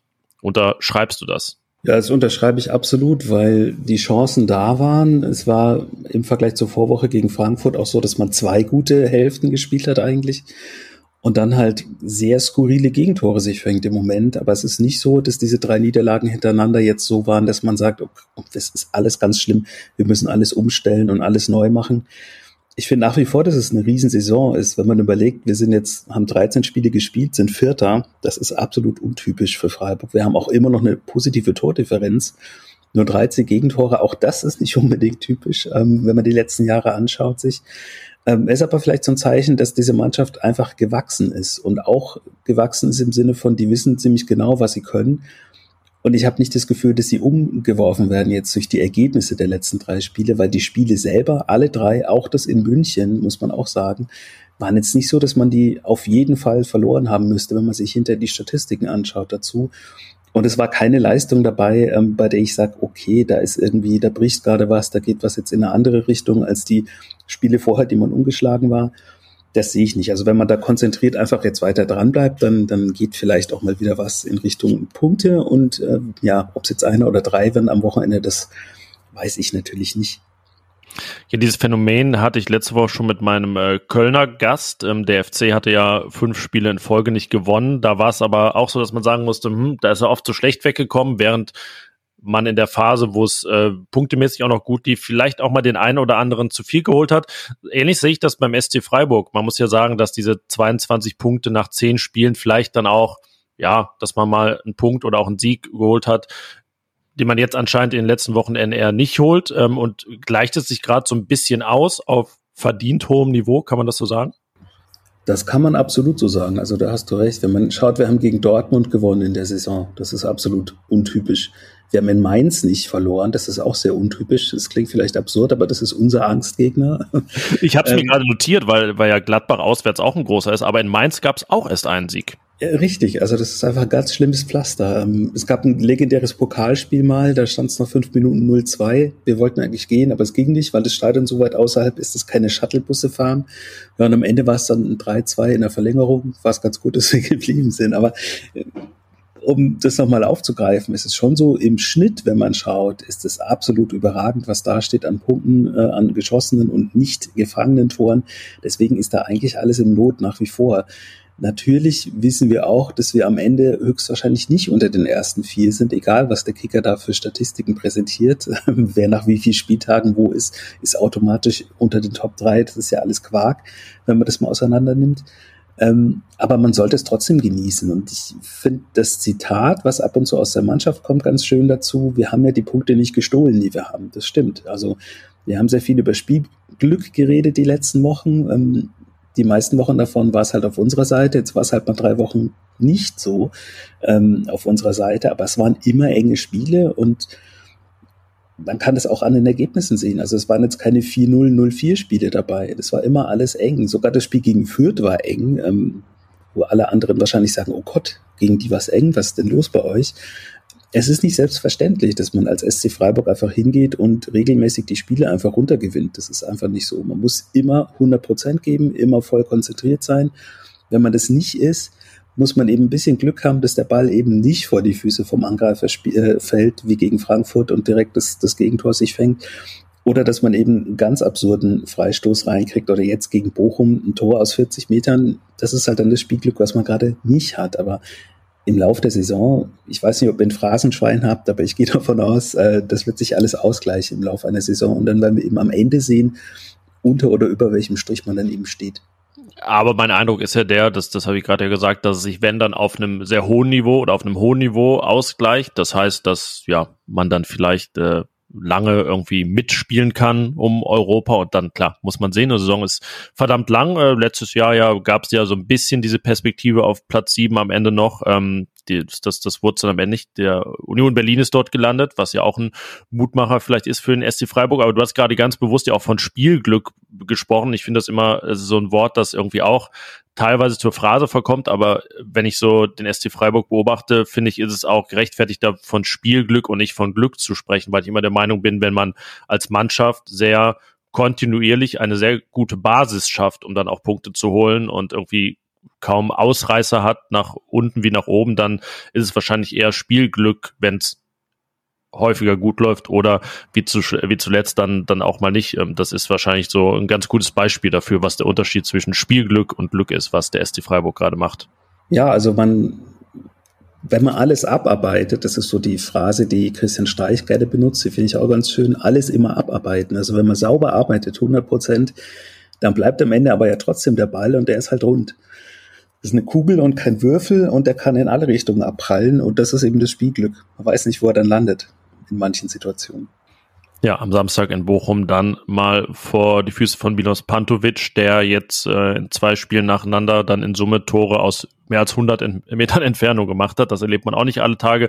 Passiert dann halt mal. Dafür sind dem SC Freiburg bisher viele gute Dinge passiert. Und wenn wir uns die Personen anschauen, die auf dem Platz dafür verantwortlich sind, ähm, landet man ja auch, und wenn wir hinten anfangen, zuerst beim Torwart, Marc Flecken, der wovon die 13 Gegentore zeugen, einfach auch, glaube ich, bisher eine sehr gute Saison spielt. Ähm, ist ja jetzt richtig Stammtorwart geworden nach dem Abgang von Florian Müller. Würdest du auch sagen, einer der Garanten bisher? Absolut. Also das war ja zur vorigen Saison schon geplant, dann aber eine schwere Verletzung sich zugezogen und eigentlich die komplette Saison ausgefallen.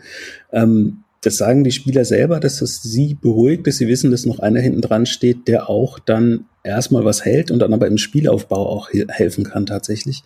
Das ist nochmal ein, richtiges Upgrade zu Florian Müller, der jetzt tatsächlich eine super Saison gespielt hat, auch äh, vorige Saison. Darf man auch nicht vergessen. Das war jetzt, der wird da reingeworfen, ausgeliehen und dann, ah, bist sofort da. Und das hat er super gemacht. Aber man sieht jetzt mit Flecken, so wie er spielt, dass er schon eine Weile im Verein ist und weiß, ähm, okay, das ist der Plan gewesen, den Torhüter so zu besetzen, die Position so zu besetzen, dass man eben auch einen zusätzlichen Spieler hat, der Bälle nach vorne spielen kann, der Diagonalbälle auch mal schlagen kann, die tatsächlich ankommen, das Spiel beschleunigen kann. Ähm, das ist tatsächlich auch eine der Garanten. Und die, ähm, du hast es angesprochen, er hat sich auszeichnen können. Es ist nicht so, dass er nichts zu tun hat. Also es gibt ja andere Torhüter in der Liga, äh, die Nationalspieler sind für ihr Land, zum Beispiel für Deutschland, ähm, die haben jetzt eigentlich gar nicht so viel zu tun äh, über die letzten Jahre. Das ist bei uns nicht so. Also der, der wird schon auch gut geprüft tatsächlich. Ja, und wenn man dann weitergeht, ähm, landet man bei einer Innenverteidigung, die auch, also einer Viererkette auch, die sehr prominent besetzt ist. Es ist ja auch nicht selbstverständlich vom SC Freiburg, dass man da einen deutschen Nationalspieler links hinten hat. Äh, Schlotterbeck hat, glaube ich, jetzt noch nicht debütiert, ne? war nur dabei. Aber genau, hat sich dann verletzt bei der mhm. letzten Pause. Genau. Ist U21 Europameister und Philipp Lien hat ja auch ein gehobenes Niveau, wovon dann so die Marktwerte äh, zeugen. Das heißt, ja, nächste Position nach dem Torwart auch dann wieder, dass man sagt, hm, wie machen die das eigentlich in Freiburg mit ihren Mitteln, äh, da doch einen so hochwertigen Kader zusammenzustellen? Also ich glaube, das Geheimnis ist, das wird jeder über seinen Club sagen, aber ich sage es auch, weil es stimmt, ist das Casting einfach und ähm, dass die, die Leute sehr früh eben äh, beobachtet werden. Also das Scouting ist so, dass da sehr viel Herzblut reingeht und auch externe Scouts noch dabei sind, die eben auch genau wissen, was gesucht wird. Also wichtig ist halt nicht, oh, der ist zwölf Jahre alt und schon so groß und kann das und das und das und ist ein Linksfuß, cool, den holen wir auf jeden Fall. Wichtig ist eben auch, ähm, den Jugendspielern, die kommen, einen Weg aufzuzeigen, ihr könnt es bei uns in die erste Mannschaft schaffen. Und wenn nicht, dann gibt es einen Plan B. Also wenn man die zweite Liga mal verfolgt, da sind so unheimlich viele Ex-Freiburger, die da spielen auf allen möglichen Positionen, dass es vielleicht ein, ein Punkt ist, für einen Spieler zu sagen, ja, das probiere ich mal aus. Ähm, da habe ich auf jeden Fall eine gesunde Basis. Und alle Jugendmannschaften spielen ja schon das gleiche System. Das heißt, man ist eingespielt und so weiter und so fort. Und der wichtigste Punkt beim Scouting ist aber tatsächlich auch jetzt ein Klischee, aber es ist so, ist das Menschliche. Passt der Typ in die Mannschaft? Also das beste Beispiel dafür ist äh, Charles Oyuncu, der mittlerweile in der Premier League spielt, schon ein paar Jahre. Der kam nach Freiburg aus der zweiten türkischen Liga und alle haben gesagt, ja, was wollt, was ist, das passt doch überhaupt nicht. Der kann kein Deutsch, der kann kein Englisch. Äh, das hat aber voll gepasst. Er hat sich super in die Mannschaft integriert, weil die Mannschaft ihn auch mitgenommen hat, einfach weil er vom Typ her gepasst hat. Und wenn das passt, es ist bei uns wirklich so, die, die gehen zusammen essen, die gehen ins Kino, also sofern es möglich ist, und ähm, hängen zusammen rum. Und wenn sowas passt, dann kannst du auch Schwächen mal auf, äh, auffangen, sag ich mal, die du hast, individuelle. Und die Zusammensetzung in der aktuellen ersten Mannschaft ist natürlich auch überragend. Also Schlotterbeck spielt eine Riesensaison, ist auch was das Spiel nach vorne angeht, nochmal ein Upgrade. Ähm, da hast du aber einen Gulte daneben, der einfach alles weghaut, äh, was kommt. Außenverteidiger mit Christian Günther, wenn es dann die Dreier- oder Fünferkette ist, auch nochmal, der sehr viel Zug nach vorne hat. Also das ist schon, ist schon ganz gut, wie das gelaufen ist, dass im Ende dann Schlotterbeck, der ja so ein bisschen weg wollte, äh, doch nicht weggegangen ist. Ähm, ist quasi so ein Double-Win jetzt für den Club, weil er spielt eine Riesensaison und wird mit Sicherheit mehr Ablöse äh, bringen, wenn er dann doch mal wechseln sollte. Ja, es wäre ein Spieler, wo ich sagen würde, wenn Borussia Mönchengladbach Europa erreicht und dann vielleicht mal einen Innenverteidiger braucht, dann sollte man da auf jeden Fall vorbeischauen, weil das auch in Freiburg äh, in der Regel immer gut klappt, außer bei Vincenzo Grifo. ja, das ist ein Phänomen. Ich weiß es nicht. Also ja. kannst du es dir auch nicht erklären, weil ich, also wir haben ihn ja dieses eine Jahr in Gladbach erlebt und fußballerisch außer Frage grandios, äh, Technik, Standards und so weiter. Aber so richtig hat er dann den, den Hintern nicht hochbekommen, salopp gesagt, und natürlich auch gegen den Ball. Ähm, nicht der fleißigste gewesen, aber das kann er sich in Freiburg ja auch gar nicht erlauben. Ja, also, ich glaube, das ist tatsächlich das Geheimnis, das ist der Punkt. Also man sagt ja immer schnell, na ja, der hat es nirgendwo anders geschafft, der hat es ja in Hoffenheim auch probiert. Ähm, aber wenn man es umdreht und sieht, der war ja auch nicht immer in Freiburg, also er hat ja vorher äh, in Dresden gespielt, äh, beim FSV Frankfurt war er eine Weile der kann schon auch woanders Fußball spielen. Ich glaube, der Unterschied ist einfach, wie du sagst, wenn das System so ist, dass du gegen den Ball mitarbeiten musst, dann ist Vincenzo Grifo über Jahre lang ein Spieler gewesen. Ich glaube, mittlerweile ist er über den Punkt raus, aber er ist über Jahre ein Spieler gewesen, der konstant von außen diese Info nochmal braucht, dass er das auch wirklich machen muss. Also der hat auch in Freiburg nicht von, von Anfang an so gespielt, wie er jetzt spielt, die letzten anderthalb, zwei Jahre. Also der spielt defensiv mit, weil er mittlerweile sieht, es bringt ihm was und weil es mittlerweile auch durch stetiges Wiederholen von außen in einer Lautstärke, äh, die man auch mitkriegt am Fernseher am Anfang, ähm, tatsächlich sich so äh, ja eingebrannt hat bei ihm. Du kannst immer trainieren und kannst immer dran denken, aber wenn du dann auf den Platz gehst und er ist halt einer dieser letzten Straßenfußballer, nächstes Klischee, was abgefackelt wird hier bei uns heute. Aber das ist er ja also wirklich, das ist ja nachweislich genau. in seiner Biografie auch verankert, ja. Und da musst du eben dann aber sagen, ja, du, es gibt auch, wir spielen auch manchmal nach hinten, weil unsere Mannschaft ist nicht so, dass sie jedes Jahr Meister wird. Deswegen sind wir nicht beim gegnerischen Strafraum, sondern auch mal in der anderen Spielhälfte. Und da musst du einfach mithelfen. Und das ist mittlerweile ihm schon, würde ich sagen, in Fleisch und Blut übergegangen. Und er ist jetzt auch ein bisschen älter schon, dass er tatsächlich die jüngeren Spieler schon mitnimmt. Und ähm, vielleicht ist das auch so der, der Punkt für ihn, dass er angekommen ist, äh, Familienvater ist mittlerweile und einfach auch vielleicht jetzt wieder in einem Umfeld ist, ähm, bei dem er weiß, ja, okay, das funktioniert alles, ich bin glücklich, alles cool, dass er so ein bisschen selber, ja, ich würde sagen, geerdet ist und dann aber deswegen auch diese Defensivarbeit nicht vernachlässigt, ohne natürlich seine Offensivstärken zu verlieren. Das darf man auch nicht vergessen. Also es würde ich sagen, einer der ganz wenigen wirklich guten Dribbler noch in der Liga, wo ja eigentlich nur auf, auf Umschalten und auf Passen nur noch gesetzt wird. Das ist natürlich auch eine Kunst von einem Trainer, ein Spieler, der das kann, so hinzukriegen, dass er das nicht verlernt, aber trotzdem, wenn er einen Ball verliert, nicht stehen bleibt. Also Respekt dafür auf jeden Fall. Ja, da fehlte dann in Gladbach äh, leider, muss man auch dann sagen, äh, wahrscheinlich ein wenig die Geduld. Er hat ein grandioses Spiel damals in Hoffenheim gemacht, auch wirklich mit einem Dribbling auf engstem Raum drei Spieler aussteigen lassen und dann äh, die Vorlage gegeben, gar nicht mal das, das Tor selber, aber ja, das ähm, waren ein wenige, wenige lichte Momente, aber es gab sie auch, auch in Gladbach. Ähm, du hast das Umfeld gerade angesprochen. Das ist natürlich in Freiburg immer das große Thema. Ähm, ich äh, war auch schon einige Male in Freiburg, auch da wieder privat wie beruflich. Und ähm, das ist natürlich eine sehr lebenswerte, schöne Stadt, in der man sich wohlfühlt. Ähm, in dem Fall dann äh, als, als Tourist. Kannst du das mal erklären, wie sich das auf diesen Fußballverein auswirkt, ähm, auf den Zusammenhalt der Mannschaft, auf das Wohlgefühl der Mannschaft. Ähm, in Gladbach ist der Begriff Wohlfühloase immer sehr negativ konnotiert, aber mein Eindruck ist, dass das in Freiburg natürlich das große Geheimnis ist. Ich glaube, oder, oder, oder auch keins natürlich, weil. ja, vielleicht Geheimnis im Sinne von, warum machen es dann die anderen nicht so? Ähm, warum das, das ist genau die Frage, das, äh, weil ich das Gefühl habe, das ist, ist vielleicht auch nicht überall in Deutschland so zu reproduzieren. Genau, das ist der Punkt. Also was immer wieder gesagt wird und was definitiv wahr ist, ähm, die Presselandschaft ist halt eine ganz andere als zum Beispiel jetzt in äh, Köln oder in Berlin. Da ist ja heute wieder Halligalli, wie ich eben gelesen habe. Ähm, und dann kommt noch dazu, also du hast beim Training nicht einfach 20 Journalisten und 50.000 Fans, die dazu gucken. Das ist einfach ein sehr ruhiges Umfeld. Ruhe, die positiv ist in den meisten Fällen die aber auch negativ sein kann, wenn es dann so ist wie vorige Saison. Du hast es vorhin angesprochen, man kann noch Siebter werden, aber es kommt dann nicht so der Push nochmal, sondern man macht einfach so, spielt es einfach zu Ende die Saison und schaut dann mal. Das ist vielleicht dann der, der kleine negative Faktor, aber der positive überwiegt da, würde ich sagen, dass da nicht so viel Druck von außen ist.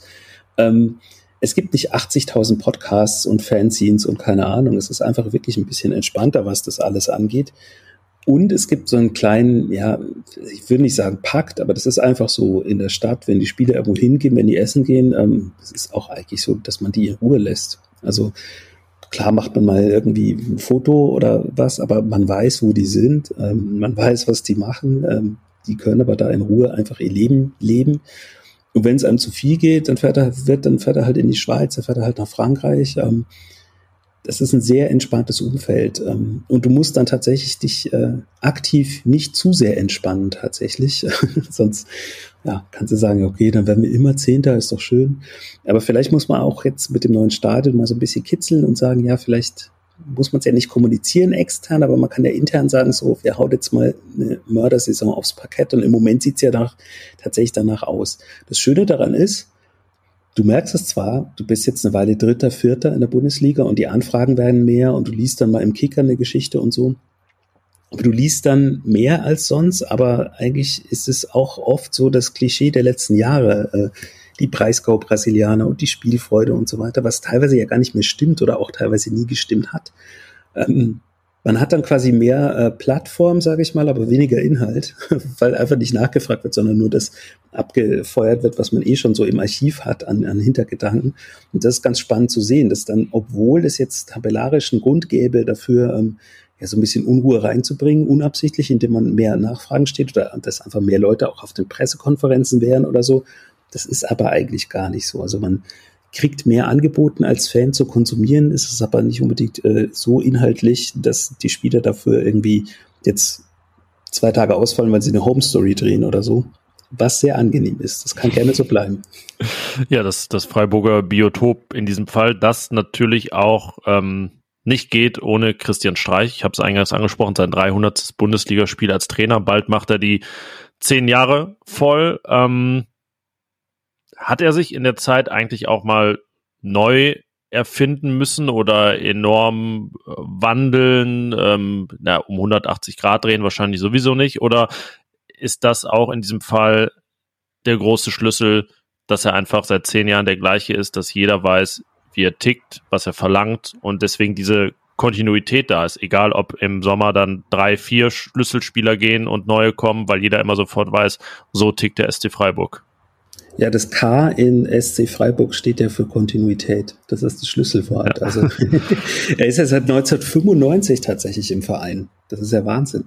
Ähm, und in verschiedenen äh, Konstellationen, dann Jugendtrainer, lange die Fußballschule mitbetreut und das ist tatsächlich was. Er hat sich aber, obwohl er so lange da ist, ähm, tatsächlich ein bisschen geändert. Ähm, jetzt derjenige, der ihn zweimal äh, in der Saison mitbekommt, ähm, bei Hin- und Rückspiel wird das vielleicht gar nicht so bemerken. Es ist immer noch der gleiche, der die ganze Zeit ausflippt.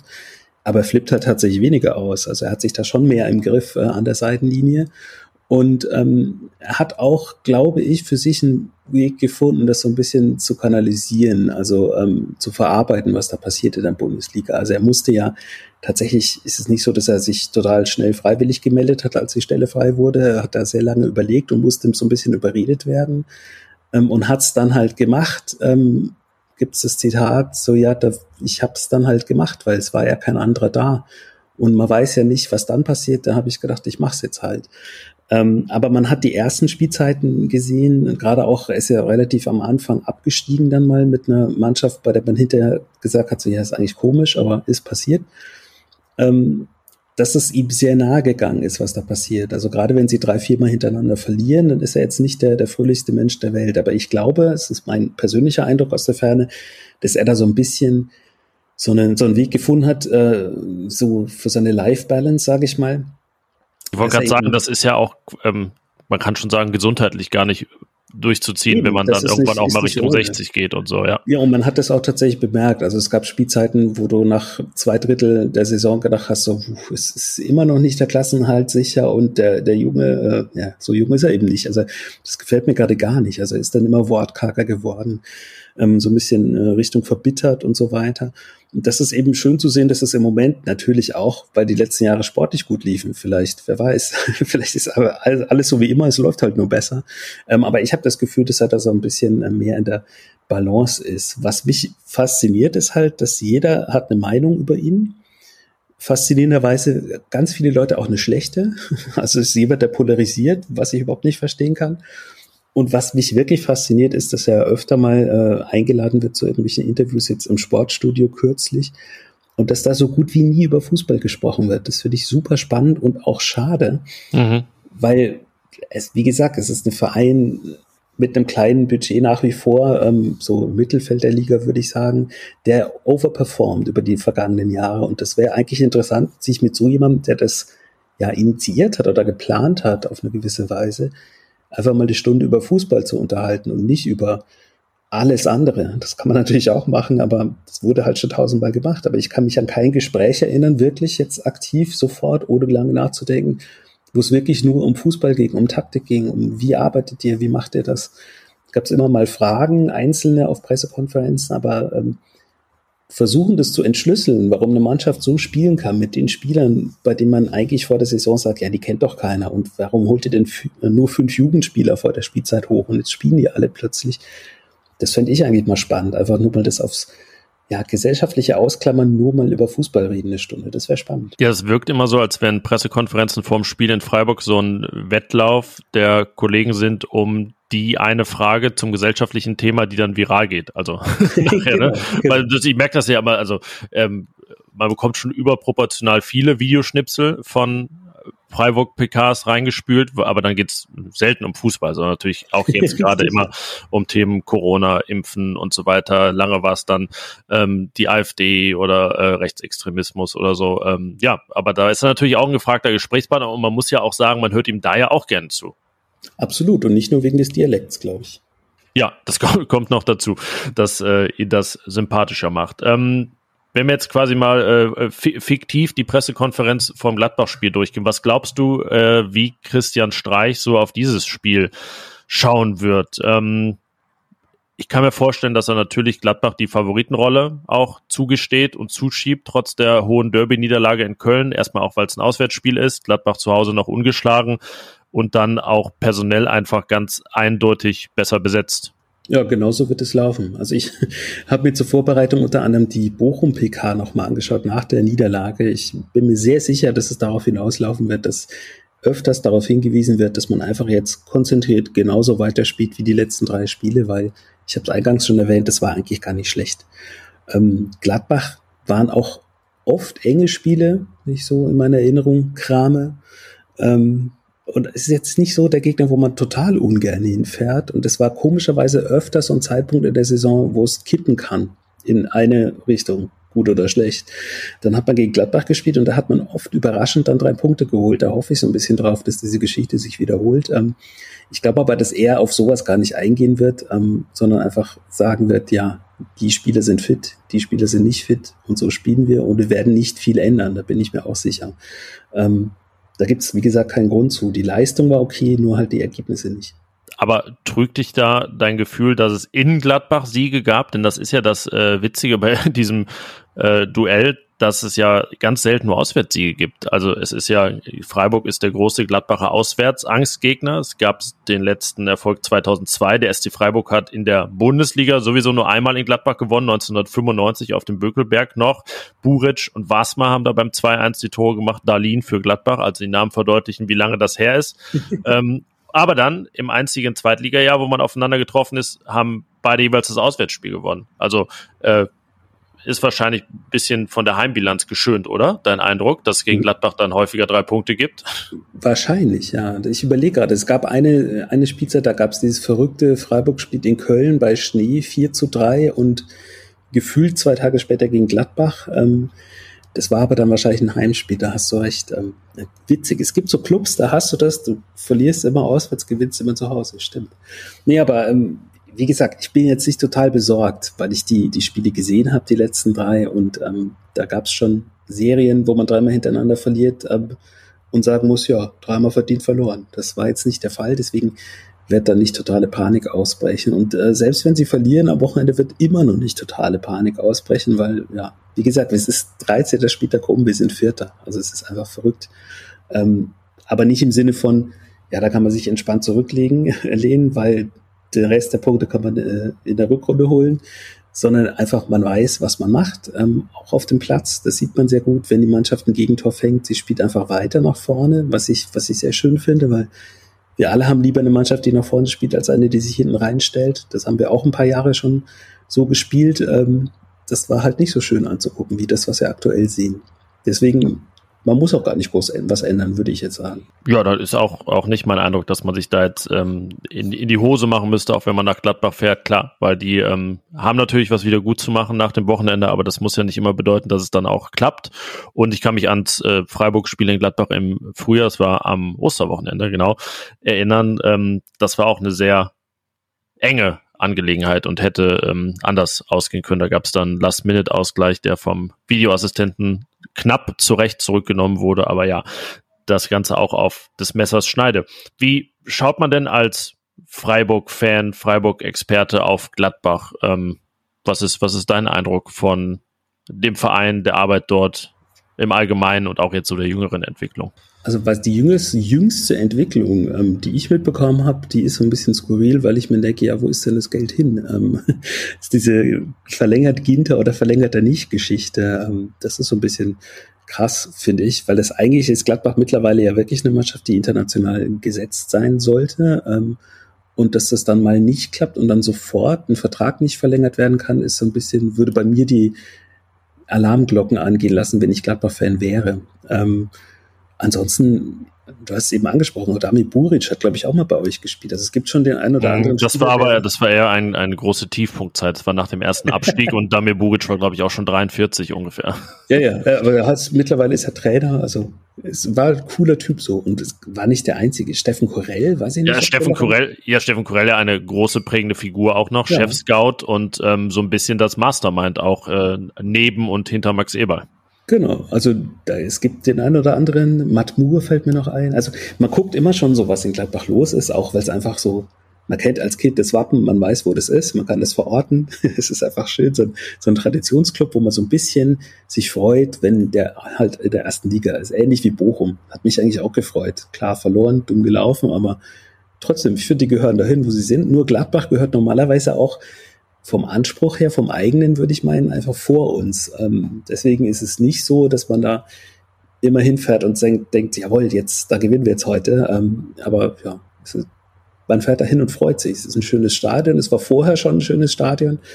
Ja, gibt's, gibt's wirklich schlimmere Auswärtsfahrten als nach Gladbach, würde ich sagen. Okay, für dich also auf jeden Fall positiv konnotiert, aber das ist ja auch im Großen und Ganzen in Deutschland so, dass Gladbach da nicht der polarisierende Verein ist. Viele früher aus den 70ern noch sehr gute Erinnerungen haben. Aber ja, man muss natürlich sagen, dass äh, es momentan jetzt eher hinter den Ansprüchen ähm, zurückhinkt, aber die Tabelle ist ja auch ähm, enorm eng, wenn man das jetzt mal sieht. Ne? Und jetzt spielt auch noch mhm. am nächsten Spieltag eigentlich da von Platz vier bis zwölf alle untereinander. Ich meine, außer der erste FC Köln, der ist da ausgenommen. Aber da ähm, ja, könnte es sogar noch enger werden, gerade allein von Platz acht bis zwölf da vier Mannschaften, die fünf Mannschaften mit 18 Punkten und ähm, ja, auf jeden Fall schönes Gedränge mit der Aussicht ja noch, dass es dann, dass da noch ein Champions League Platz für einen abfallen könnte und man noch so gar keine Ahnung hat, wer das am Ende ist. Aber glaubst du, dass es in Freiburg dann eher, also das klassische Thema wird, wenn man dann mal 40 Punkte hat, dann ganz konkret in dem Moment spricht man dann über Europa und ruft das zum Ziel aus? Also mal jetzt, also nicht, wenn es erst am 32. passiert und man acht Punkte Rückstand hat.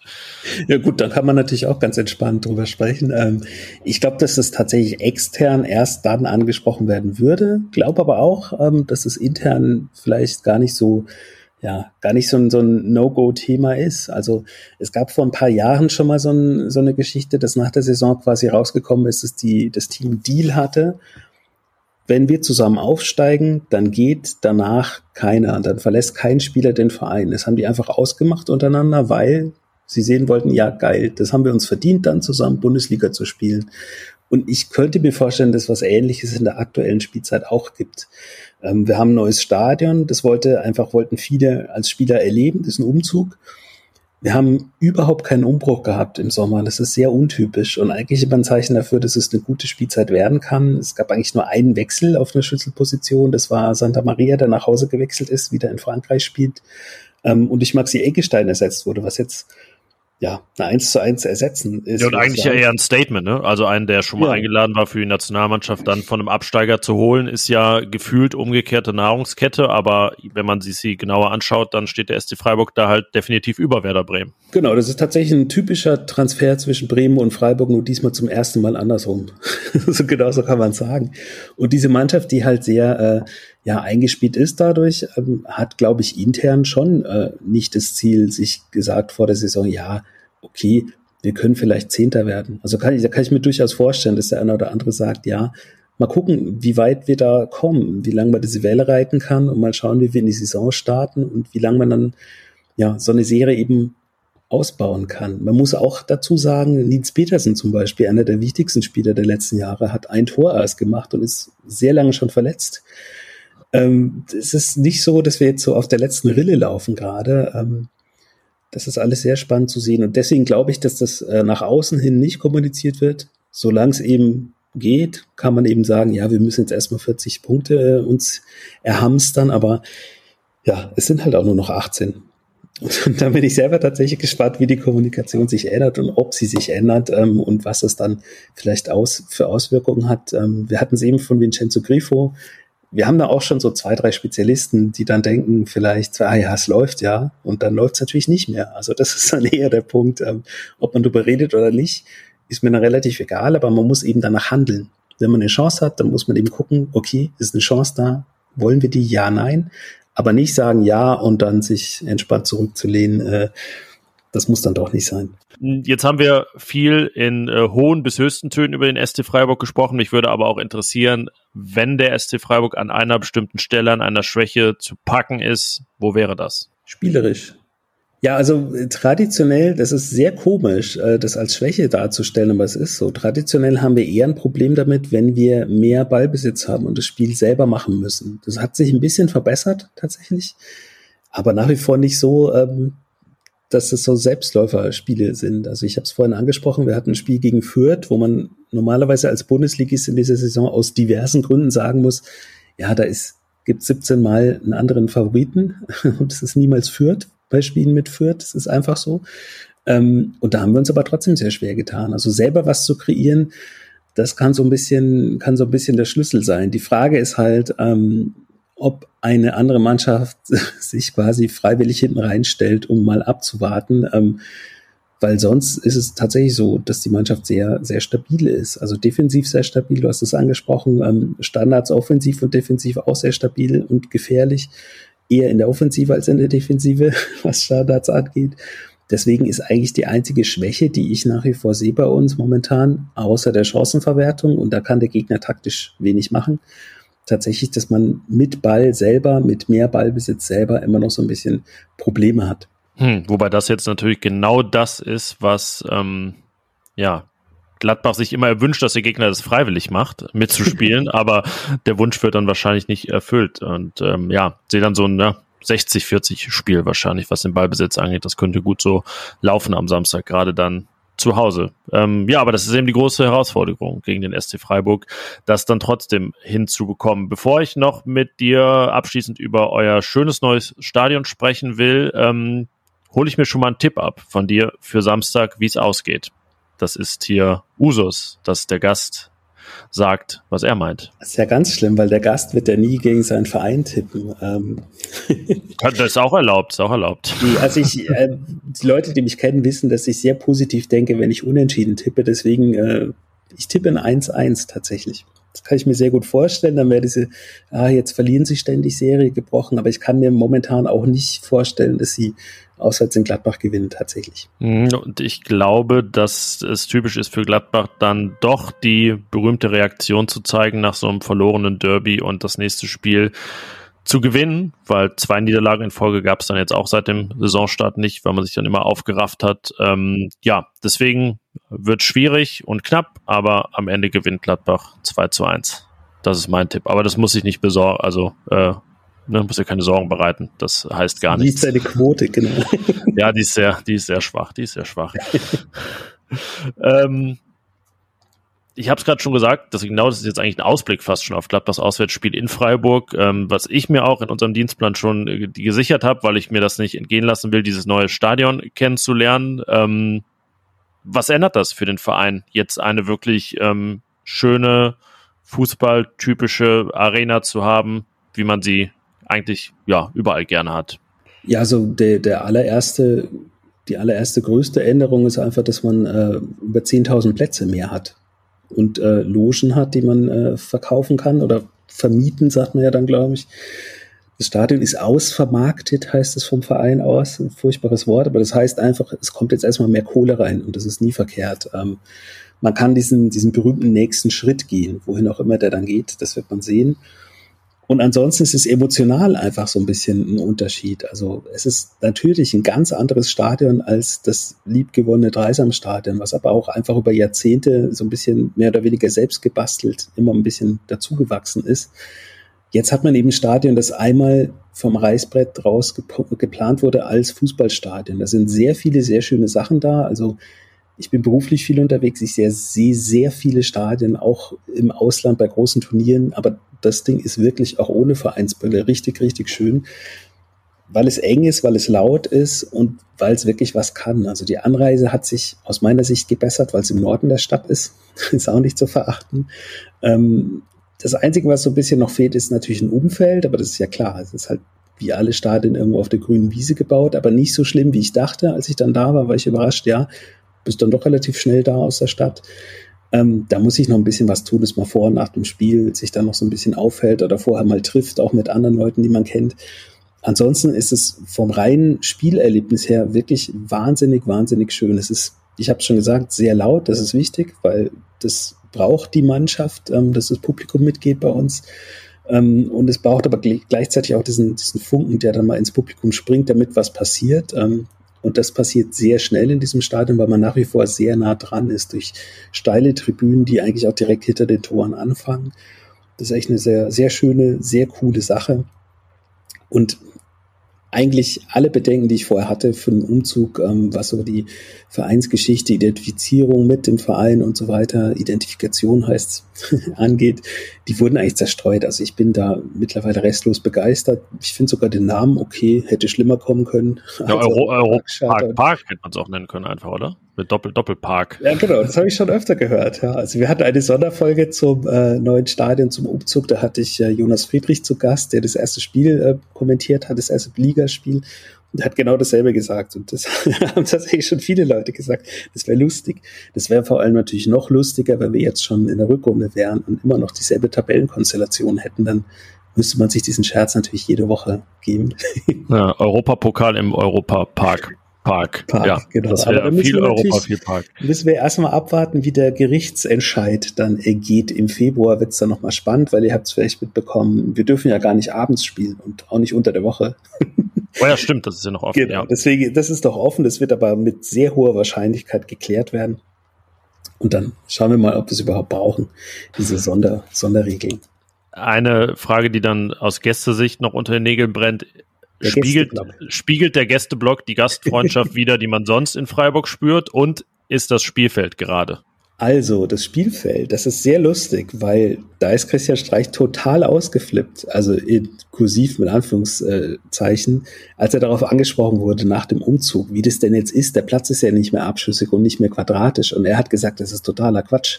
Er hat da selber gespielt und jahrelang als Trainer, das hat er noch gar nicht mitbekommen, dass das überhaupt so ist und das stimmt gar nicht und wie auch immer, das war sehr lustig, weil wir, es ist doch die Erzählung der letzten Jahrzehnte, dass der Platz so komisch ist in Freiburg. Und eine Woche später gab es dann mit Rodolfo Esteban Cardoso ein Interview in der, in der Elf Freunde, der genau das andere gesagt hat, der gesagt hat, ja, wir hatten am Anfang, war das super, weil unser Platz war so abschüssig und so weiter. Also das ist nicht mehr so. Es ist ein genormter Fußballplatz. Da kann ich euch schon mal zu einladen. Und auch der Gästeblock kann ich euch beruhigen, der ist tatsächlich schön. Also der hatte ja so ein bisschen das Problem, dass man nichts gesehen hat im alten Stadion und dass er auch so leicht eng war und äh, ja, einfach der schlechteste Gästeblock der Welt war. Mittlerweile ist es so, dass die Leute, die jetzt schon da waren, also von Frankfurtern habe ich es gehört, von äh, einem St. Pauli-Fan, der bei uns zu Gast war in der Sonderfolge zum Stadion, die sagen alle ja super. Das ist mit das Beste, was wir auswärts gesehen haben, weil es einfach eine Ecke ist ähm, die genauso ist wie die Ecke gegenüberliegend mit den Gästefans, äh, wie bei den Heimfans. Du hast eine super Sicht aufs Feld, du hast eine Sicht auch rundum, ähm, wenn du ins Stadion rumläufst. Also kannst von jedem Punkt äh, außerhalb durch so, ein, durch so eine Lücke eben aufs Spielfeld schauen. Also da gibt's jetzt äh, keine, keine Meckerei mehr, dass man irgendwelche Spielszenen nicht mitbekommt, weil man kann sehr gut sehen, auch im Gästeblock wurde mir gesagt, sogar von unten, äh, wenn man direkt am Zaun steht. Okay, gut. Das wird einige Gladbach-Fans erleichtern und dann vielleicht auch, wenn die Borussia mal wieder Punkte holt in Freiburg, weil das ja wie gesagt lange nicht der Fall war. Ähm, aber es wird nicht am Rasen oder am Spielfeld und äh, dem Neigungsgrad gelegen haben. Sondern nee, es muss neue, neue Ausreden müssen jetzt her. Ja, genau, deswegen jetzt gibt's keine mehr. Und es war damals so, man hat in, in Wolfsburg selten gewonnen und ähm, da gab's dann mal wieder einen Erfolg, als der ähm, VfL umgezogen ist ins neue Stadion. Und äh, danach gewann man wieder dort, nicht jahrelang. Deswegen, naja, gibt's vielleicht, äh, flackert es ein bisschen auf, die Hoffnung im Frühjahr. Ähm, aber erstmal dann am Samstag, am Sonntag, am Sonntag, sorry, äh, das Duell in Gladbach, 17.30 Uhr bei The Zone oder eben live im Borussia Park. Wer dort ist oder da sein darf, muss man ja fast jetzt vielleicht bald noch sagen. Ja, aber sicherlich ein Fußballspiel, auf das man sich im Verhältnis zu vielen anderen eher freuen kann, weil es dann doch Mannschaften sind, die einen Stil pflegen, der auch darauf ausgerichtet ist, ja, vielleicht ein bisschen zu gefallen ähm, und nicht nur destruktiv. Ja, das sehe ich exakt genauso. Es gibt auch tatsächlich unsympathischere Gegner als Gladbach, muss ich auch mal sagen. Gut, das ist doch ein schönes Schlusswort. Ähm, ja, Mensch, jetzt sind wir hier. Die ganze Halbzeit haben wir gesprochen. 45 Minuten, aber ich fand, es hat sich sehr gelohnt. Danke, dass du dir die Zeit genommen hast, Michael. Ähm, Nochmal also der Hinweis, wo man äh, dich und deine Mitstreiter hören kann im Füchsle Talk bei meinsportpodcast.de, aber auch eigentlich überall dort, wo es Podcasts gibt. Und ihr erscheint in der Regel auch einmal die Woche? In der Regel einmal im Monat. Äh, diesen Monat aber tatsächlich noch nicht. Dafür letzten Monat zweimal. Das hat aber, ja, das war, das war die Stadion, das, das war die Stadionfolge, die du Genau, hat sich so, hat sich so mhm. ergeben. Genau.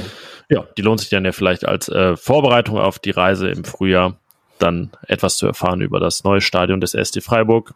Sonntag dann erstmal Fußball in Gladbach und ähm, ja, dir viel Spaß dabei und vielleicht bis bald. Vielen Dank. Sehr gerne. Danke für die Einladung. Tschüss. Aufstellungstipp.